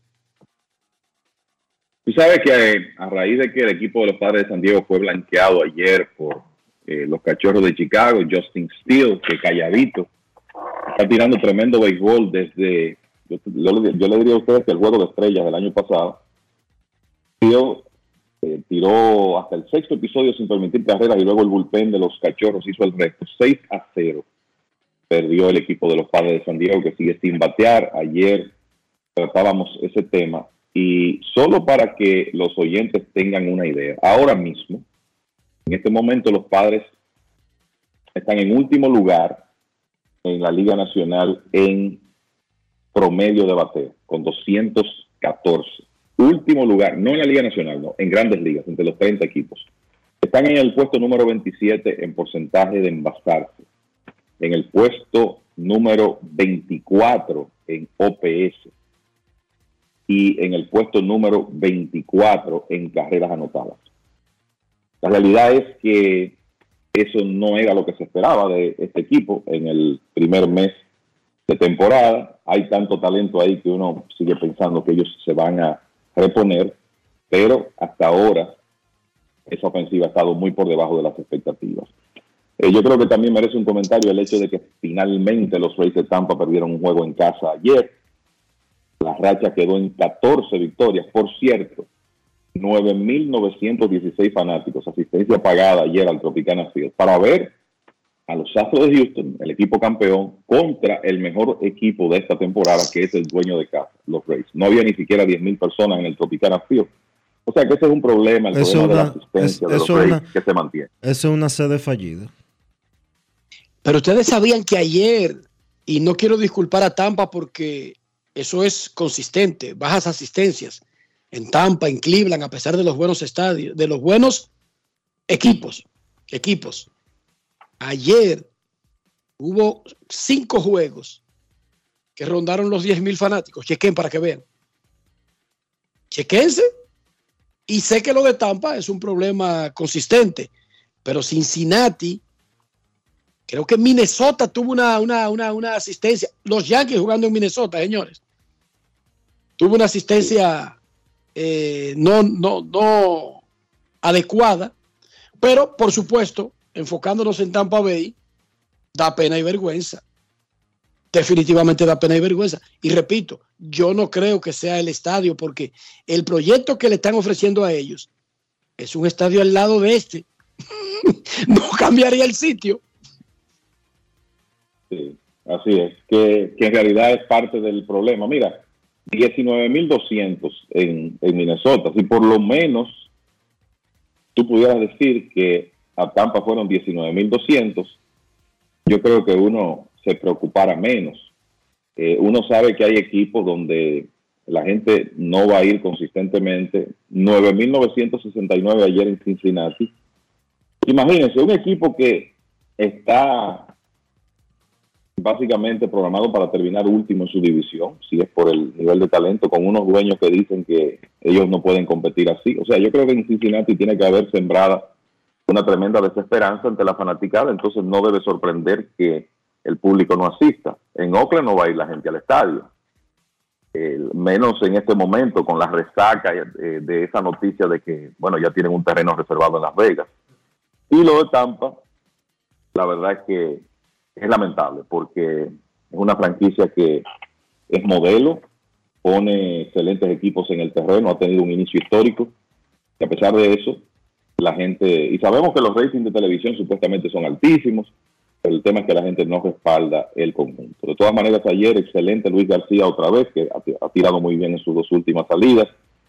El partido fue cerrado en las primeras entradas, luego los Astros le hicieron un rally a Drew Rasmussen y así terminó el partido 5 por 0, cortando la racha de los Rays que ahora tienen dos juegos consecutivos sin pegar cuadrangulares, después de que conectaron en los primeros 22 partidos en forma consecutiva y ayer por primera vez fueron blanqueados. Entonces, eh, sabemos que los Dodgers le ganaron un partidazo ayer a los Piratas, pero déjeme decirle lo que me llamó la atención de ese partido que se decidió con un honrón de Chris Taylor cortando una racha de siete victorias consecutivas que tenía el equipo de los Piratas. ¿Quién salvó ese juego por los Dodgers? Shelby Miller. que consiguió su primer salvamento de por vida en grandes ligas. Pero eso no es lo que llama la atención. Es desde cuándo Shelby Miller no era factor importante en un equipo. Estamos hablando de un periodo de casi 10 años. Miller fue un super prospecto de los Cardenales. En el 2015 estuvo con Atlanta, lanzó bien con pésima fortuna, tuvo efectividad de 3.02 y un récord de 6 y 17, que es una demostración de por qué eh, los juegos ganados y perdidos han perdido, valga la redundancia, tanto valor en el béisbol, porque usted lanza bien y no siempre va a tener el respaldo. Lo cierto es que después de ahí, Miller fue cambiado Arizona, comenzaron las lesiones y no es hasta ahora. Él había hecho intentos en los últimos años con los cachorros, con los piratas, con los gigantes, pero ahora llegó a los Dodgers y esta es una nueva tra- demostración de lo que estas organizaciones, Dodgers, Rays, pueden hacer. Porque Shelby Miller a los 32 años parece renovado, comenzó muy bien la temporada en un rol de menos importancia en el bullpen de los Dodgers y ayer salvó y tiene una efectividad de 1.64 en sus primeras 11 salidas. Y ese equipo de los Dodgers no tiene este año un cerrador realmente definido.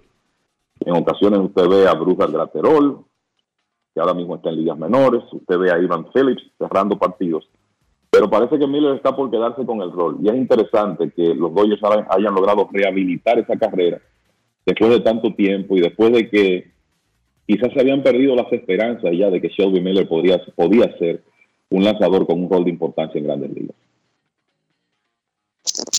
Lo de los padres, 2.14. Yo estaba buscando las blanqueadas y no las encuentro. Kevin, ¿tú tienes la cantidad de blanqueadas que le ¿Que han propinado? Sí, a los padres.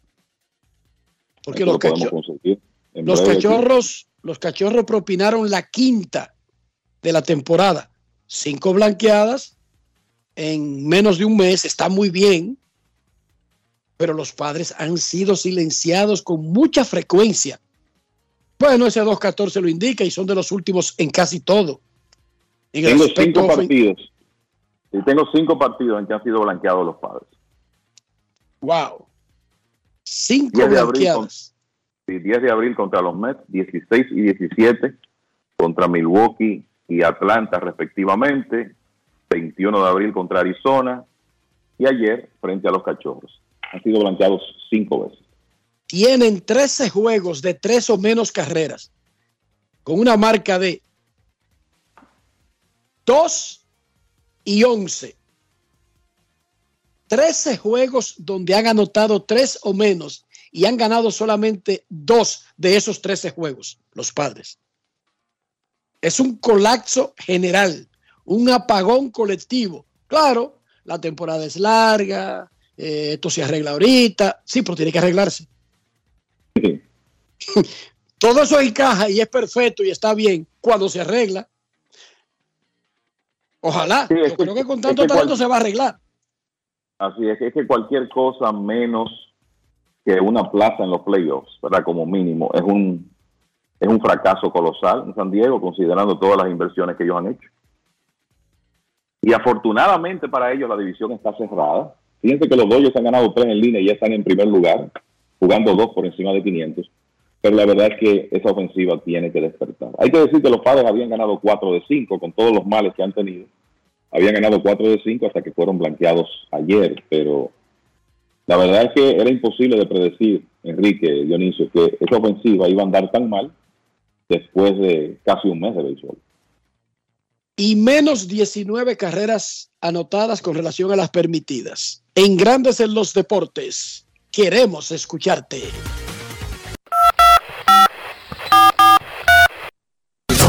Llamada depresiva. No quiero llamada depresiva. Está clara. Cero llamada depresiva. No quiero a nadie que me sofoque la vida. 809-381-1025, grandes en los deportes, por escándalo 102.5 FM. Kevin, luego que te marchaste ayer, llamó un fanático, dije que él estaba preocupado por las águilas. Y nosotros le dijimos que como diantres alguien está preocupado por un equipo invernal en abril. Y él explicó que no he visto los grandes movimientos. Y dije, pero hermano, ahí acaba de pasar un proceso, está abierto, pero acaba de pasar la primera parte de un proceso de agencia libre, donde las Águilas hicieron muchísimos movimientos. Y luego de eso han hecho varios cambios de jugadores que podrían ser clave, incluyendo el tercera base de grandes ligas, el Euris Montero, que pasó de San Pedro a Santiago. ¿Tú podrías recordarle a ese fanático algunos de los principales movimientos de las Águilas desde que terminó la temporada? Bueno, yo creo que definitivamente ese es el más importante de todo, ¿verdad? Conseguir a, El Euris, que es un jugador que es un jugador de esquina y un hombre que tú vas a poder tener en el medio de la alineación, que son jugadores que escasean en la Liga Dominicana y uno en realidad no puede predecir eh, cuál va a ser el, cuáles van a ser las restricciones que un jugador pueda tener o no en el invierno, pero es un jugador candidato para estar en enero con el conjunto, que es una de las cosas que tú buscas. Y en la Liga Dominicana, tú tener un jugador de esquina, un inicialista, antesalista, que pueda estar en el medio de tu alineación y hacerlo de manera consistente, eso es vital. Entonces me parece que ese es un excelente movimiento que, que se ha hecho. Pero además de eso, las Águilas firmaron la mayoría de sus agentes libres.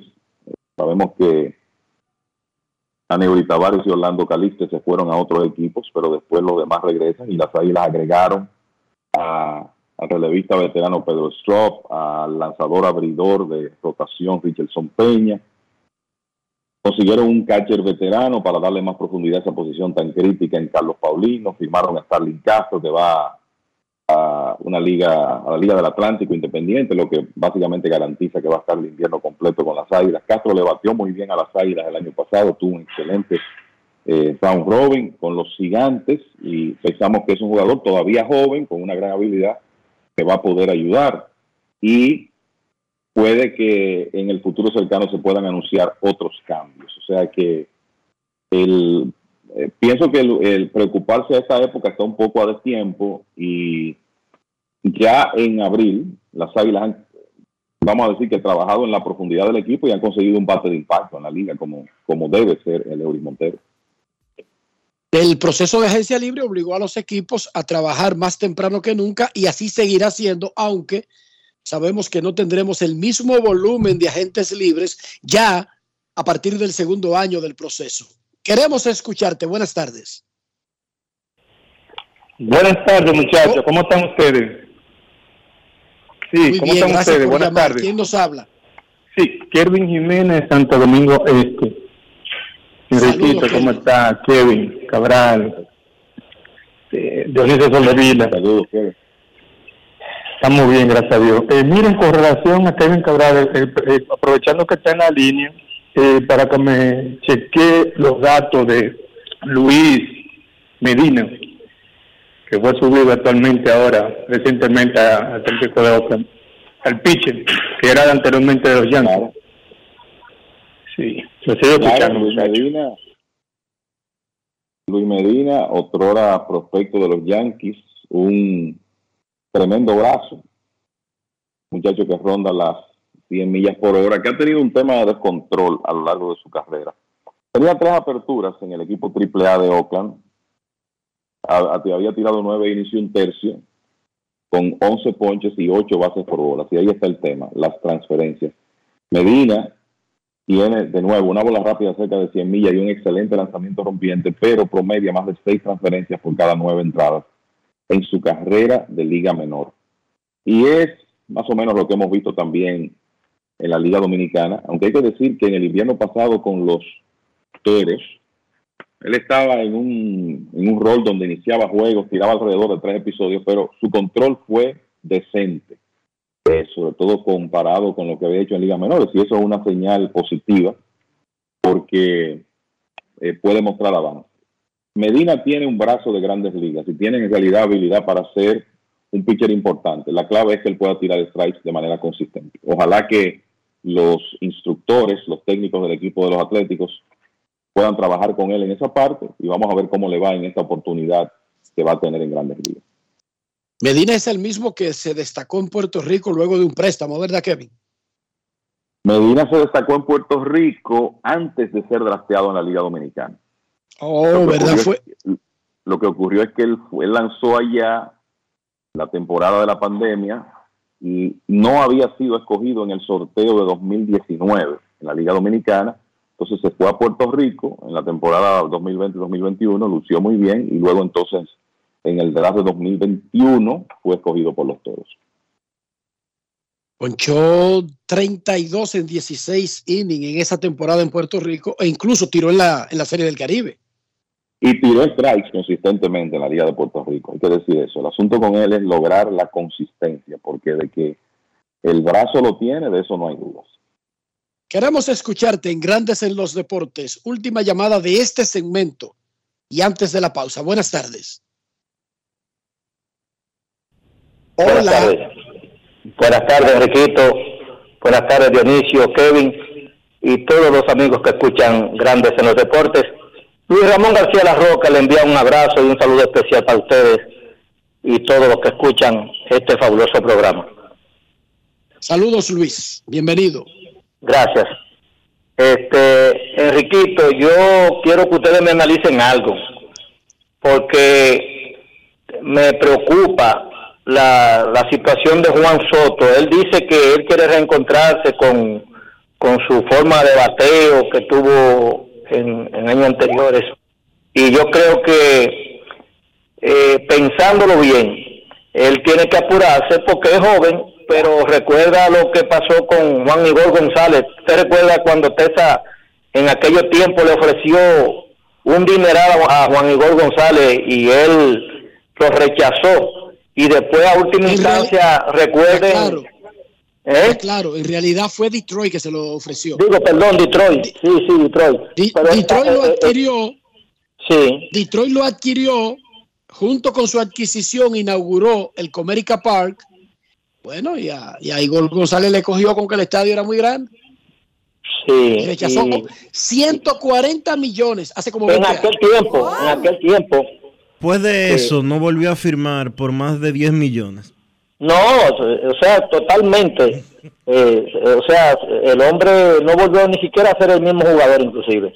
Lo que yo quiero decirle con esto, que el ser humano tiene sus ambiciones, tiene sus necesidades, pero muchas veces, como dice Enriquito, lo que para mí es algo importante, para otro es algo ínfimo, que no le da tanta importancia, pero yo creo que lo, lo que le estaba explicando ayer con respecto a esto de, los de los contratos que vienen eh, con su garantía, porque hay muchos jugadores que después que firman, no, no, no, no sé qué es lo que pasa con ellos, pero no vuelven a hacer lo mismo. Por ejemplo, mira Aaron Jocks, ese ha sido un hombre que ha estado pateando, aunque le dieron to- todo ese dinero, pero hay algunos que eh, han quedado a deber.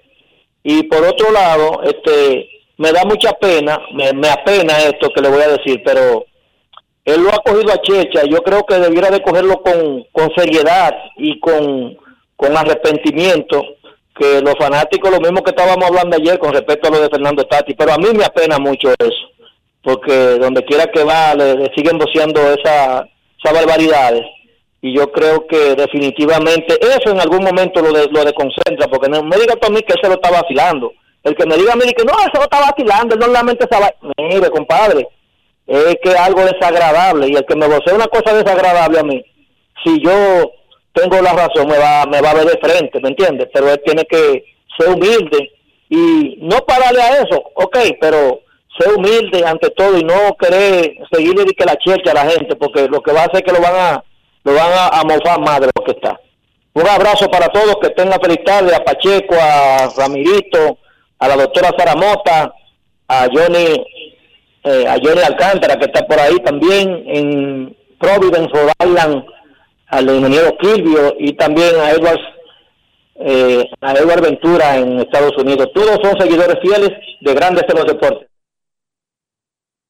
Gracias por tu llamada. En 1999, Texas cambió a González a los Tigres de Detroit y Detroit le hizo una oferta de 8 años, 140 millones de dólares. ¿Cómo? Que habría sido en ese momento el contrato más rico en la historia de grandes ligas. Igor lo rechazó. Porque el Comerica Park que se estaba construyendo tenía las paredes lejanas y altas, Dionisio.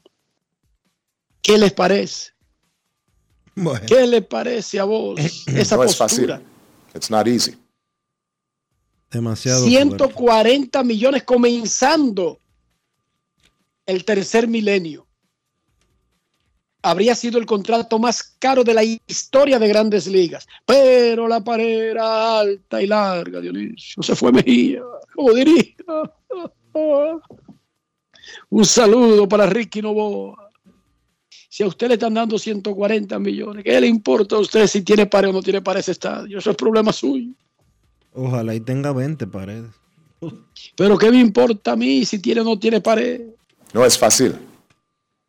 Igor, ¿qué pasó, Igor?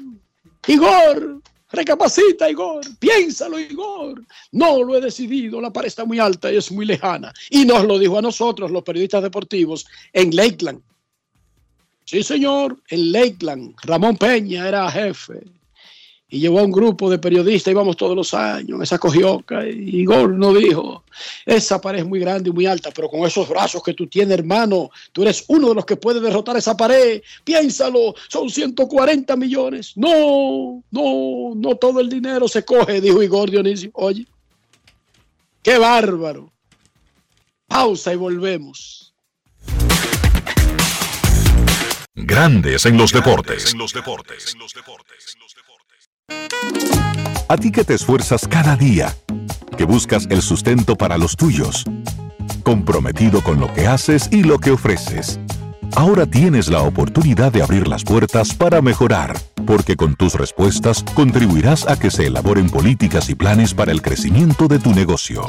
Primera encuesta nacional de micro, pequeñas y medianas empresas del Banco Central y el Ministerio de Industria, Comercio y MIPIMES. Coopera. Invierte unos minutos de tu tiempo. Proporciona datos al encuestador. Para beneficio de tu sector. Primera encuesta nacional de micro, pequeñas y medianas empresas del Banco Central y el Ministerio de Industria, Comercio y MIPIMES. La familia Una Red le da la bienvenida a los clientes de Banco Ademi para que realicen sus retiros y consultas sin cargos adicionales en los más de 1.600 cajeros a nivel nacional. Tu dinero está más cerca en los cajeros Banreservas, Banco BHD, Asociación Popular de Ahorros y Préstamos, Promérica, Banesco, Banco BDI, Banco Caribe y ahora Banco Ademi. Una red, la red de cajeros más grande del país.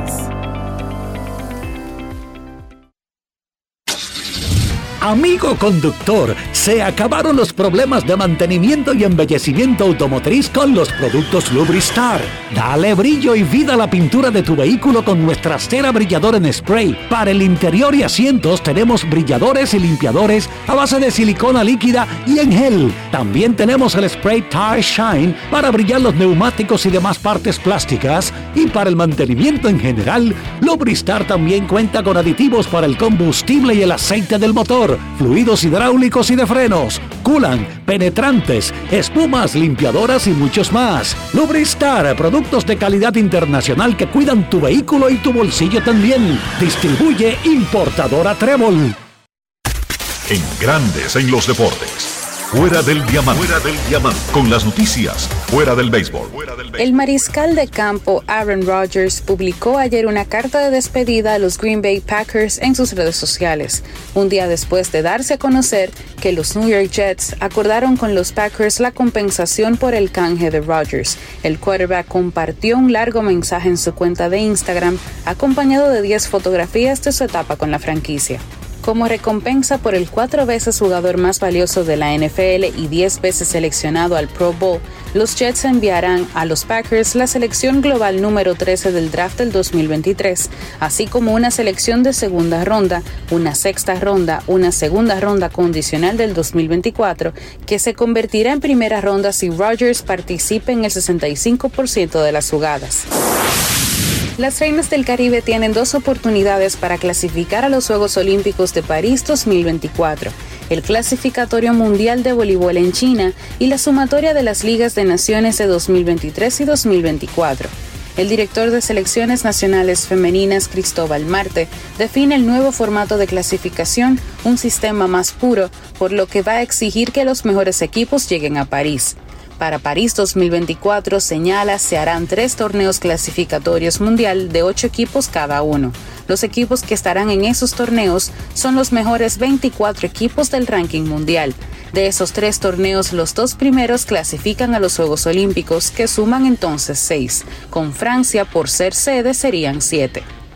Para Grandes en los Deportes, Chantal Disla, fuera del diamante. Grandes en los deportes.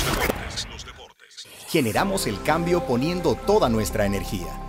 Cada trabajo, cada proyecto, cada meta, solo se logra con energía. Energía positiva. Energía generada. Energía distribuida. La puedes ver en los ojos de la gente que trabaja para llevar energía a todos nuestros clientes. Usemos la energía de manera responsable y eficiente. Trabajemos juntos para eliminar el fraude. El compromiso es que todos paguemos la luz a tiempo para tener energía todo el tiempo. Juntos lo lograremos. Edesur, energía positiva para ti. Me hablaron de ti, que buscas un lugar en este juego. Yo necesito talentos como tú, que den todo por el equipo, dentro o fuera de la cancha. No espero que seas perfecto, sino que demuestres eso que te hace único. ¡Fuerte la! Acompáñanos en el Estadio Quisqueya en Santo Domingo y Cibao FC en Santiago. Llénate de energía y haz lo tuyo. Esta semana la Cámara de Diputados cumplió con una amplia agenda de trabajo que incluyó realización de dos sesiones del Pleno, visitas al presidente y la celebración de varias reuniones de comisiones para tratar diferentes iniciativas legislativas. El presidente del órgano legislativo recibió el galardón a la municipalidad otorgado por la Federación Dominicana de Distritos Municipales. Además, la Cámara de Diputados inició con el proceso disciplinario que llevará a cabo sobre el legislador Miguel Gutiérrez Díaz, quien tiene un 0% de asistencia en el año legislativo 2022-2023, para que sea desvinculado de este poder del Estado. Asimismo, el Pleno de la Cámara de Diputados designó una comisión para investigar la mortalidad infantil en el país debido a los recientes sucesos lamentables en un hospital público. La comisión bicameral que revisa de manera integral la Ley 87-01 sobre seguridad social informó que está dando los toques finales a dicha iniciativa. Y durante la semana, 14 comisiones se reunieron para tratar diferentes iniciativas. Cámara de Diputados de la República Dominicana. Grandes en los deportes. En los deportes.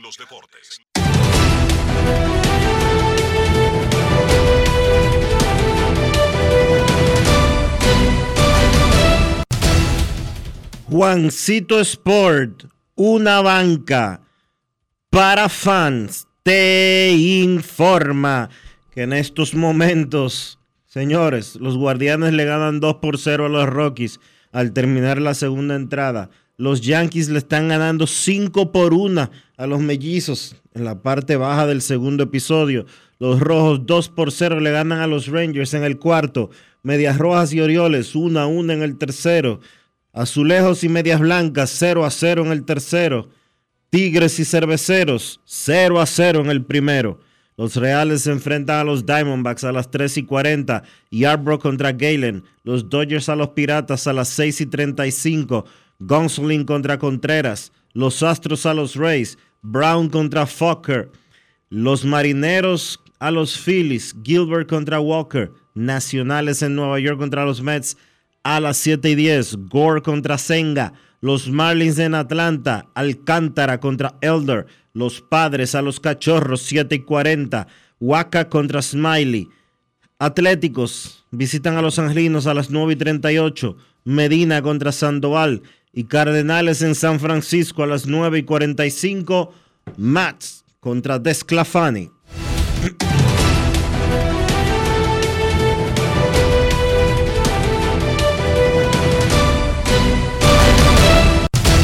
Juancito Sport, una banca para fans, la banca de mayor prestigio en todo el país, donde cobras tu ticket ganador al instante en cualquiera de nuestras sucursales. Visítanos en juancitosport.com.do y síguenos en arroba rd Sport.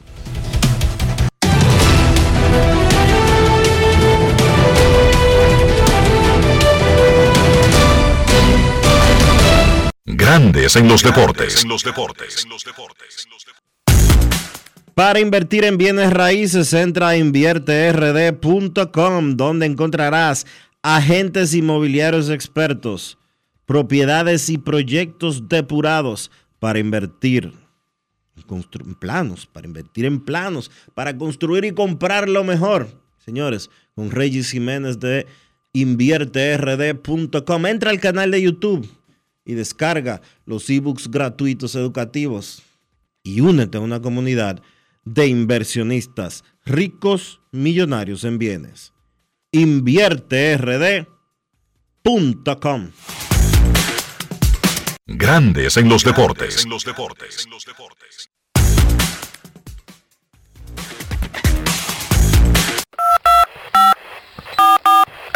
No quiero llamada.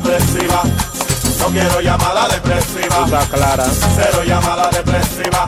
No quiero a nadie que me sofoque la vida. 809-381-1025, Grandes en los Deportes, por escándalo, 102.5 FM. Informan los Reyes de Tampa Bay que para la serie contra los Yankees que arranca el viernes 5 de mayo, que será la noche mexicana, el 5 de mayo se celebra en Estados Unidos como una fiesta mexicana, pondrán a disponibilidad de los fanáticos asientos en un área que está cerrada en el estadio, en el tercer piso. Habrán asientos disponibles en el tercer piso para poder satisfacer la demanda. Ellos tienen esa área cerrada. La capacidad del estadio actualmente es de 25 mil, porque esa área está cerrada con una lona azul. Y para la serie contra los Yankees estará disponible una sección para complacer la demanda de los aficionados. Hay que recordar que además de ser rivales divisionales, los Yankees son locales en Tampa. Sí, los Yankees tienen su sitio de entrenamientos en Tampa y la familia que maneja a los Yankees, los Steinbrenner, viven no en Nueva York, viven en Tampa. Queremos escucharte en Grandes en los Deportes. Muy buenas tardes. Hola. Hola, buenas. Muy buenas tardes. Sí, buenas tardes, Dionisio. ¿Cómo está nuevamente? Kervin Jiménez. Hola, sí, se me pasó un punto nuevamente. Dígame ahorita. Mira, retomando el tema de Juan Soto. Yo estuve en el 2019 en San Francisco, en California. Yo tengo una hermana que iba allí. Y yo vi un juego de San Francisco con los nacionales de Washington. Ese muchacho dio un palo que todavía no ha caído la pelota. Yo pienso que él cuando le hicieron el, el, la oferta a los nacionales de Washington de 400 millones de dólares, él era el pelotero franquicia para mí. Yo entiendo que él debió realmente de quedarse en ese equipo. Ahora está pasando por una situación de averaje muy bajito, preocupante a la vez. Esperemos que pueda hacer los ajustes necesarios sobre la base. Usted sabe que en, en, béisbol, al igual que los demás, eh, la parte de la rama profesional, miden al ser humano por la productividad. Entonces, en base a eso, yo entiendo que si eh, no, no, se, no hace los ajustes necesarios, creo que no va a poder conseguir lo que siempre ha anhelado con relación a su contrato grande. Poder conseguir un contrato, obviamente, pero no, no más de lo que los nacionales de Washington en ese momento le, le tuvieron ofertando. Yo no, yo, no me atrevería, yo no me atrevería, entiendo que tu opinión y la, eh, la respetamos y te agradecemos mucho la sintonía y que tomes de tu tiempo para llamarnos en, aquí en Grandes de los Deportes. No obstante, eh, yo no, no me adelantaría a decir que, va, que ya él no va a firmar un contrato ni siquiera parecido a ese o que él no va a firmar por ese monto ni por nada, ni por algo superior. El agente de Juan Soto no es un loco. Si rechazar, ni, está, ni está en un negocio loco tampoco. Ni está improvisando. En el caso de él, obviamente yo te doy la razón cuando tú dices que el promedio de bateo está muy, pero muy bajito, que su productividad no está al mismo nivel del que uno conoce. Pero el promedio de bateo no es la única medida que se toma en consideración hoy en día para valorar la producción de un pelotero. De hecho, debe de ser de lo que menos se toma en consideración hoy en día para medir el valor o la producción de un jugador. Obviamente, batear por debajo de 200 como está bateando Juan Soto no es eh, nada halagüeño. Pero yo no me atrevería a descartar lo que va a suceder ni siquiera esta temporada muerta, cuando termine el 2023. Porque Soto va a ser agente libre después de la temporada del 2024. Falta mucho. Por otro lado, Dionisio, las decisiones que toman, que tomamos los seres humanos sobre diferentes situaciones no pueden ser evaluadas segundo a segundo como que ese segundo, que ese minuto marca la razón de la decisión. Juan Soto tomó una decisión de negocios basado en proyecciones de carrera, de valor de carrera, no de valor de abril del 2023, ni tampoco tomó una decisión que él sabía que él iba a batear 350 cada día de cada temporada en, en lo siguiente para poder estar tranquilo con su decisión. Él tomó una decisión de negocios. Hay decisiones que nos fallan, sí, pero esa decisión no está basada en un día a día como lo vemos nosotros, como lo vería un fanático, que eso está sujeto a evaluación en la segunda semana de abril del 2023, la tercera semana de mayo del 2022. Él tomó una tremenda decisión, rechazó un contrato histórico basándose en proyecciones y esas proyecciones ellos siguen manteniéndolas porque eso no se mueve tanto para arriba y tanto para abajo en el día a día. Además, uno tiene que vivir con sus decisiones. Nosotros todos tomamos decisiones cada día que están sujetas al escrutinio a largo plazo de los demás. Ahora, yo agrego otra cosa. ¿Qué tan fácil es evaluar las decisiones de los demás? Y lo digo por mí mismo, no, no, estoy diciéndolo por el fanático que llamó, lo digo por no mí. No es fácil. Yo cojo el periódico y comienzo, pero ven acá, y es loco que está el Dennis Roman este, y el Draymond Green este, y tal vez yo haciendo otras payasadas que no hace ni Draymond Green ni Dennis Roman, porque es muy fácil, muy cómodo decidir lo que uno haría con la vida de Marilyn Monroe. Pero vamos a comenzar con la tuya. no es más fácil antes de comenzar a controlar y diseñar y decidir y resolver la de la pobre Marilyn Monroe, vamos a, resolver la de Enrique Rojas. Señores, él tomó una tremenda decisión, pero está basada en consideraciones a largo plazo, no a corto plazo. Serenidad y paciencia para saber si le fue bien o mal en esa decisión. Hay mucho tiempo que hay que esperar, Dionisio mucho tiempo. Pausa y volvemos. Grandes en los deportes. Generamos el cambio poniendo toda nuestra energía. Cada trabajo, cada proyecto, cada meta, solo se logra con energía. Energía positiva, energía generada, energía distribuida la puedes ver en los ojos de la gente que trabaja para llevar energía a todos nuestros clientes. Usemos la energía de manera responsable y eficiente. Trabajemos juntos para eliminar el fraude. El compromiso es que todos paguemos la luz a tiempo para tener energía todo el tiempo. Juntos lo lograremos. Edesur, energía positiva para ti. Mi nombre es Juana Francisca Reyes. El nombre de mi esposo es José Castillo Rodríguez. Tenemos 48 años juntos. Tengo para decirle que yo me siento muy agradecida con Senasa porque he recibido los beneficios que ellos le prestan a uno. Cuando me llega el turno mío, le cogen medidas, los pesan y así sucesivamente toman la presión, que que evalúan a uno completamente. Me siento demasiado bien, bien de verdad. Estoy aumentando de vida casi todos los meses. Déjeme decir, pues yo sí tengo palabras para decir, porque soy vocera de eso. Yo me pongo y le digo a la gente que el mejor seguro que hay es el seguro de Senasa. Senasa, nuestro compromiso es tu salud. Esta semana la Cámara de Diputados cumplió con una amplia agenda de trabajo que incluyó realización de dos sesiones del Pleno, visitas al presidente y la celebración de varias reuniones de comisiones para tratar diferentes iniciativas legislativas. El presidente del órgano legislativo recibió el galardón a la municipalidad otorgado por la Federación Dominicana de Distritos Municipales.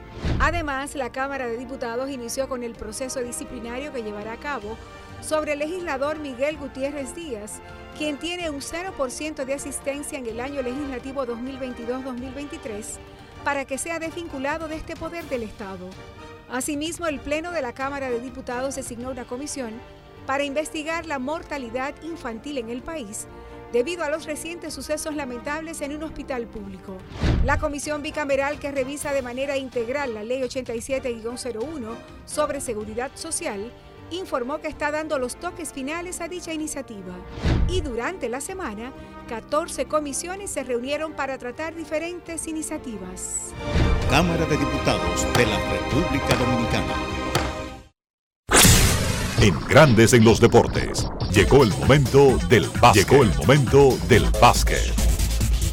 En la NBA, tres partidos en la jornada de playoff de este martes, tres series que podían terminar en esa jornada y dos lo hicieron así. Denver venció a Minnesota 112 por 109. Los Nuggets ganan su serie cuatro victorias por una. Un gran partido para Jamal Murray, que encestó 35 puntos. Nikola Jokic, un triple doble con 28 puntos, 17 rebotes, 12 asistencias. Jokic encestó un par de canastos claves cerca del final del partido. Un encuentro que fue batallado de principio a fin, pero el dos veces MVP cerró el partido de una manera magistral, ayudando a que Denver consiguiera ganar el encuentro y de esa manera ganar su serie. Se vio claro el acompañamiento de Jamal Murray en esa serie para Nikola Jokic y lo importante que es para ellos contar con Murray, un hombre que se perdió básicamente la pasada campaña completa por temas de una lesión. En el caso de Minnesota, los Timberwolves pelearon, Cayeron debajo 3-0 en la serie, ganaron el partido número 4 en su casa y anoche en el partido número 5 batallaron, estuvieron ganando incluso el partido cerca de los minutos finales, pero se quedaron sin gasolina. Towns salió del encuentro por faltas personales, terminó con 26 puntos, 11 rebotes. También Gobert tuvo que abandonar el partido por faltas personales, terminó con 16 puntos, 15 rebotes. El líder anotador de Minnesota fue Anthony Edwards 29 puntos en ese partido. Termina la campaña de los Timberwolves y ahora a ver cómo pueden mejorar. Yo pienso que Rudy Gobert en esta su primera campaña con Minnesota no llenó las expectativas y vamos a ver cómo será el verano de Minnesota. Otro equipo que cerró su serie ayer fueron los Phoenix Suns. Vencieron a los Clippers 136 por 130 en un partido que tuvo de todo. Los Clippers dominaron la primera mitad encestando 70 puntos en esos dos primeros cuartos sin embargo, Phoenix reaccionó en el tercer periodo y encestó 50, incluyendo 25 de Devin Booker. Los Suns tomaron una ventaja de 20 puntos, pero los Clippers vinieron de atrás, trajeron el, trajeron el encuentro nuevamente y lo colocaron a una posesión, restando menos de 3 minutos por jugar, pero Devin Booker y Kevin Durant fueron demasiado finalmente para los Clippers y los Suns cierran su serie 4 victorias por una. Devin Booker, 47 puntos, 10 asistencias, se convierte en el líder histórico en la franquicia de Phoenix en partidos de playoffs donde se encestan 40 o más. Seis partidos tiene Booker de ese tipo. Deja atrás a Charles Barkley que lo hizo cinco veces con Phoenix. Kevin Durant, 31 puntos. Los Suns ganan su serie y ahora tienen una cita contra Denver. Phoenix contra Denver en una serie que será espectacular en las semifinales del oeste. Por los Clippers, bueno, yo pienso que hay que darle mucho crédito a ese equipo que batalló sin Kawhi Leonard y sin Paul George. A pesar de que Leonard jugó un par de partidos, la realidad es que los Clippers en tres encuentros no pudieron contar con él. Y si bien es cierto que la serie terminó 4 a 1, yo pienso que fue cerrada. Cada partido fue batallado, aún con las ausencias de Kawhi Leonard y de Paul George. En el caso de Kawhi Leonard, el día de hoy fue diagnosticado o se anunció la lesión que tiene Leonard y es rotura del menisco en su rodilla derecha. Vamos a ver, él está evaluando cuáles son las opciones de recuperación, a ver si hay que operarlo o si se puede someter a algún tratamiento. Norman Powell, 27 puntos para ser el líder anotador por los Clippers. Russell Westbrook tuvo un mal partido de campo de 18-3, 14 puntos, 8 rebotes, 8 asistencias, pero fue el líder de los Clippers en puntos, en rebotes, en asistencias y en bloqueos en esa serie. Gran serie para Westbrook, que ahora es agente libre. Hay que ver si los Clippers pues vuelven y lo firman. Un equipo que logró sobrevivir la noche de ayer fue Atlanta. Los Hawks vinieron de atrás y vencieron a los Celtics 119 por 117 para forzar un partido número 6. Ahora Boston está ganando la serie 3 victorias por 2. Un canasto de Trey Young fue el que le dio la victoria, un canasto de 3 para Atlanta, restando un segundo por jugar. Young terminó el partido con 38 puntos y 3 asistencias, una gran labor con la ausencia de DeJounte Murray que fue suspendido para ese partido y Atlanta forza un encuentro número 6 que será mañana jueves en el estadio de Atlanta. Ya el equipo de Atlanta había pues puesto en agenda un concierto de Janet Jackson para el día 26 o el día 27 que será mañana. Tuvieron que mover el concierto para el próximo viernes, el 28, ya que los Hawks lograron mantener su temporada con vida. La acción de la NBA continúa esta noche con un miércoles espectacular cuatro partidos de playoffs. A las 7 de la noche los Knicks se enfrentan a Cleveland. Esta serie la dominan los Knicks 3 a 1. A las 7.30 los Lakers visitan a Memphis. Los Lakers dominan la serie 3-1. A las 9.30 Miami, que también domina su serie 3-1, visita Milwaukee. Y a las 10 Golden State y Sacramento. Serie está empate a dos victorias por bando.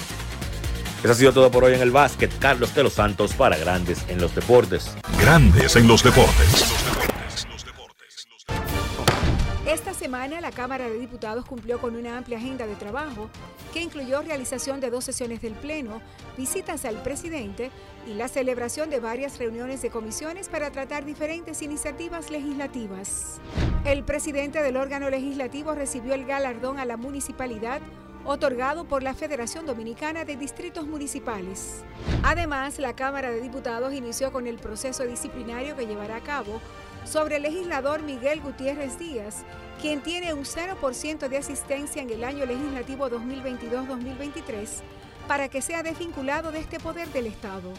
Asimismo, el Pleno de la Cámara de Diputados designó una comisión para investigar la mortalidad infantil en el país debido a los recientes sucesos lamentables en un hospital público. La comisión bicameral que revisa de manera integral la Ley 87-01 sobre seguridad social informó que está dando los toques finales a dicha iniciativa. Y durante la semana, 14 comisiones se reunieron para tratar diferentes iniciativas. Cámara de Diputados de la República Dominicana. Grandes en los deportes. Y de esta manera hemos llegado al final por hoy aquí en Grandes en los Deportes. Gracias a todos por acompañarnos. Feliz resto del día. Hasta mañana. Y hasta aquí, Grandes en los Deportes. Con Enrique Rojas desde Estados Unidos, Kevin Cabral desde Santiago, Carlos José Lugo desde San Pedro de Macorís y Dionisio Solterida desde Santo Domingo. Grandes en los Deportes. Regresará mañana al mediodía por Escándalo 102.5 FM. No cambies, no cambies, porque lo que viene tras la pausa lo tiene.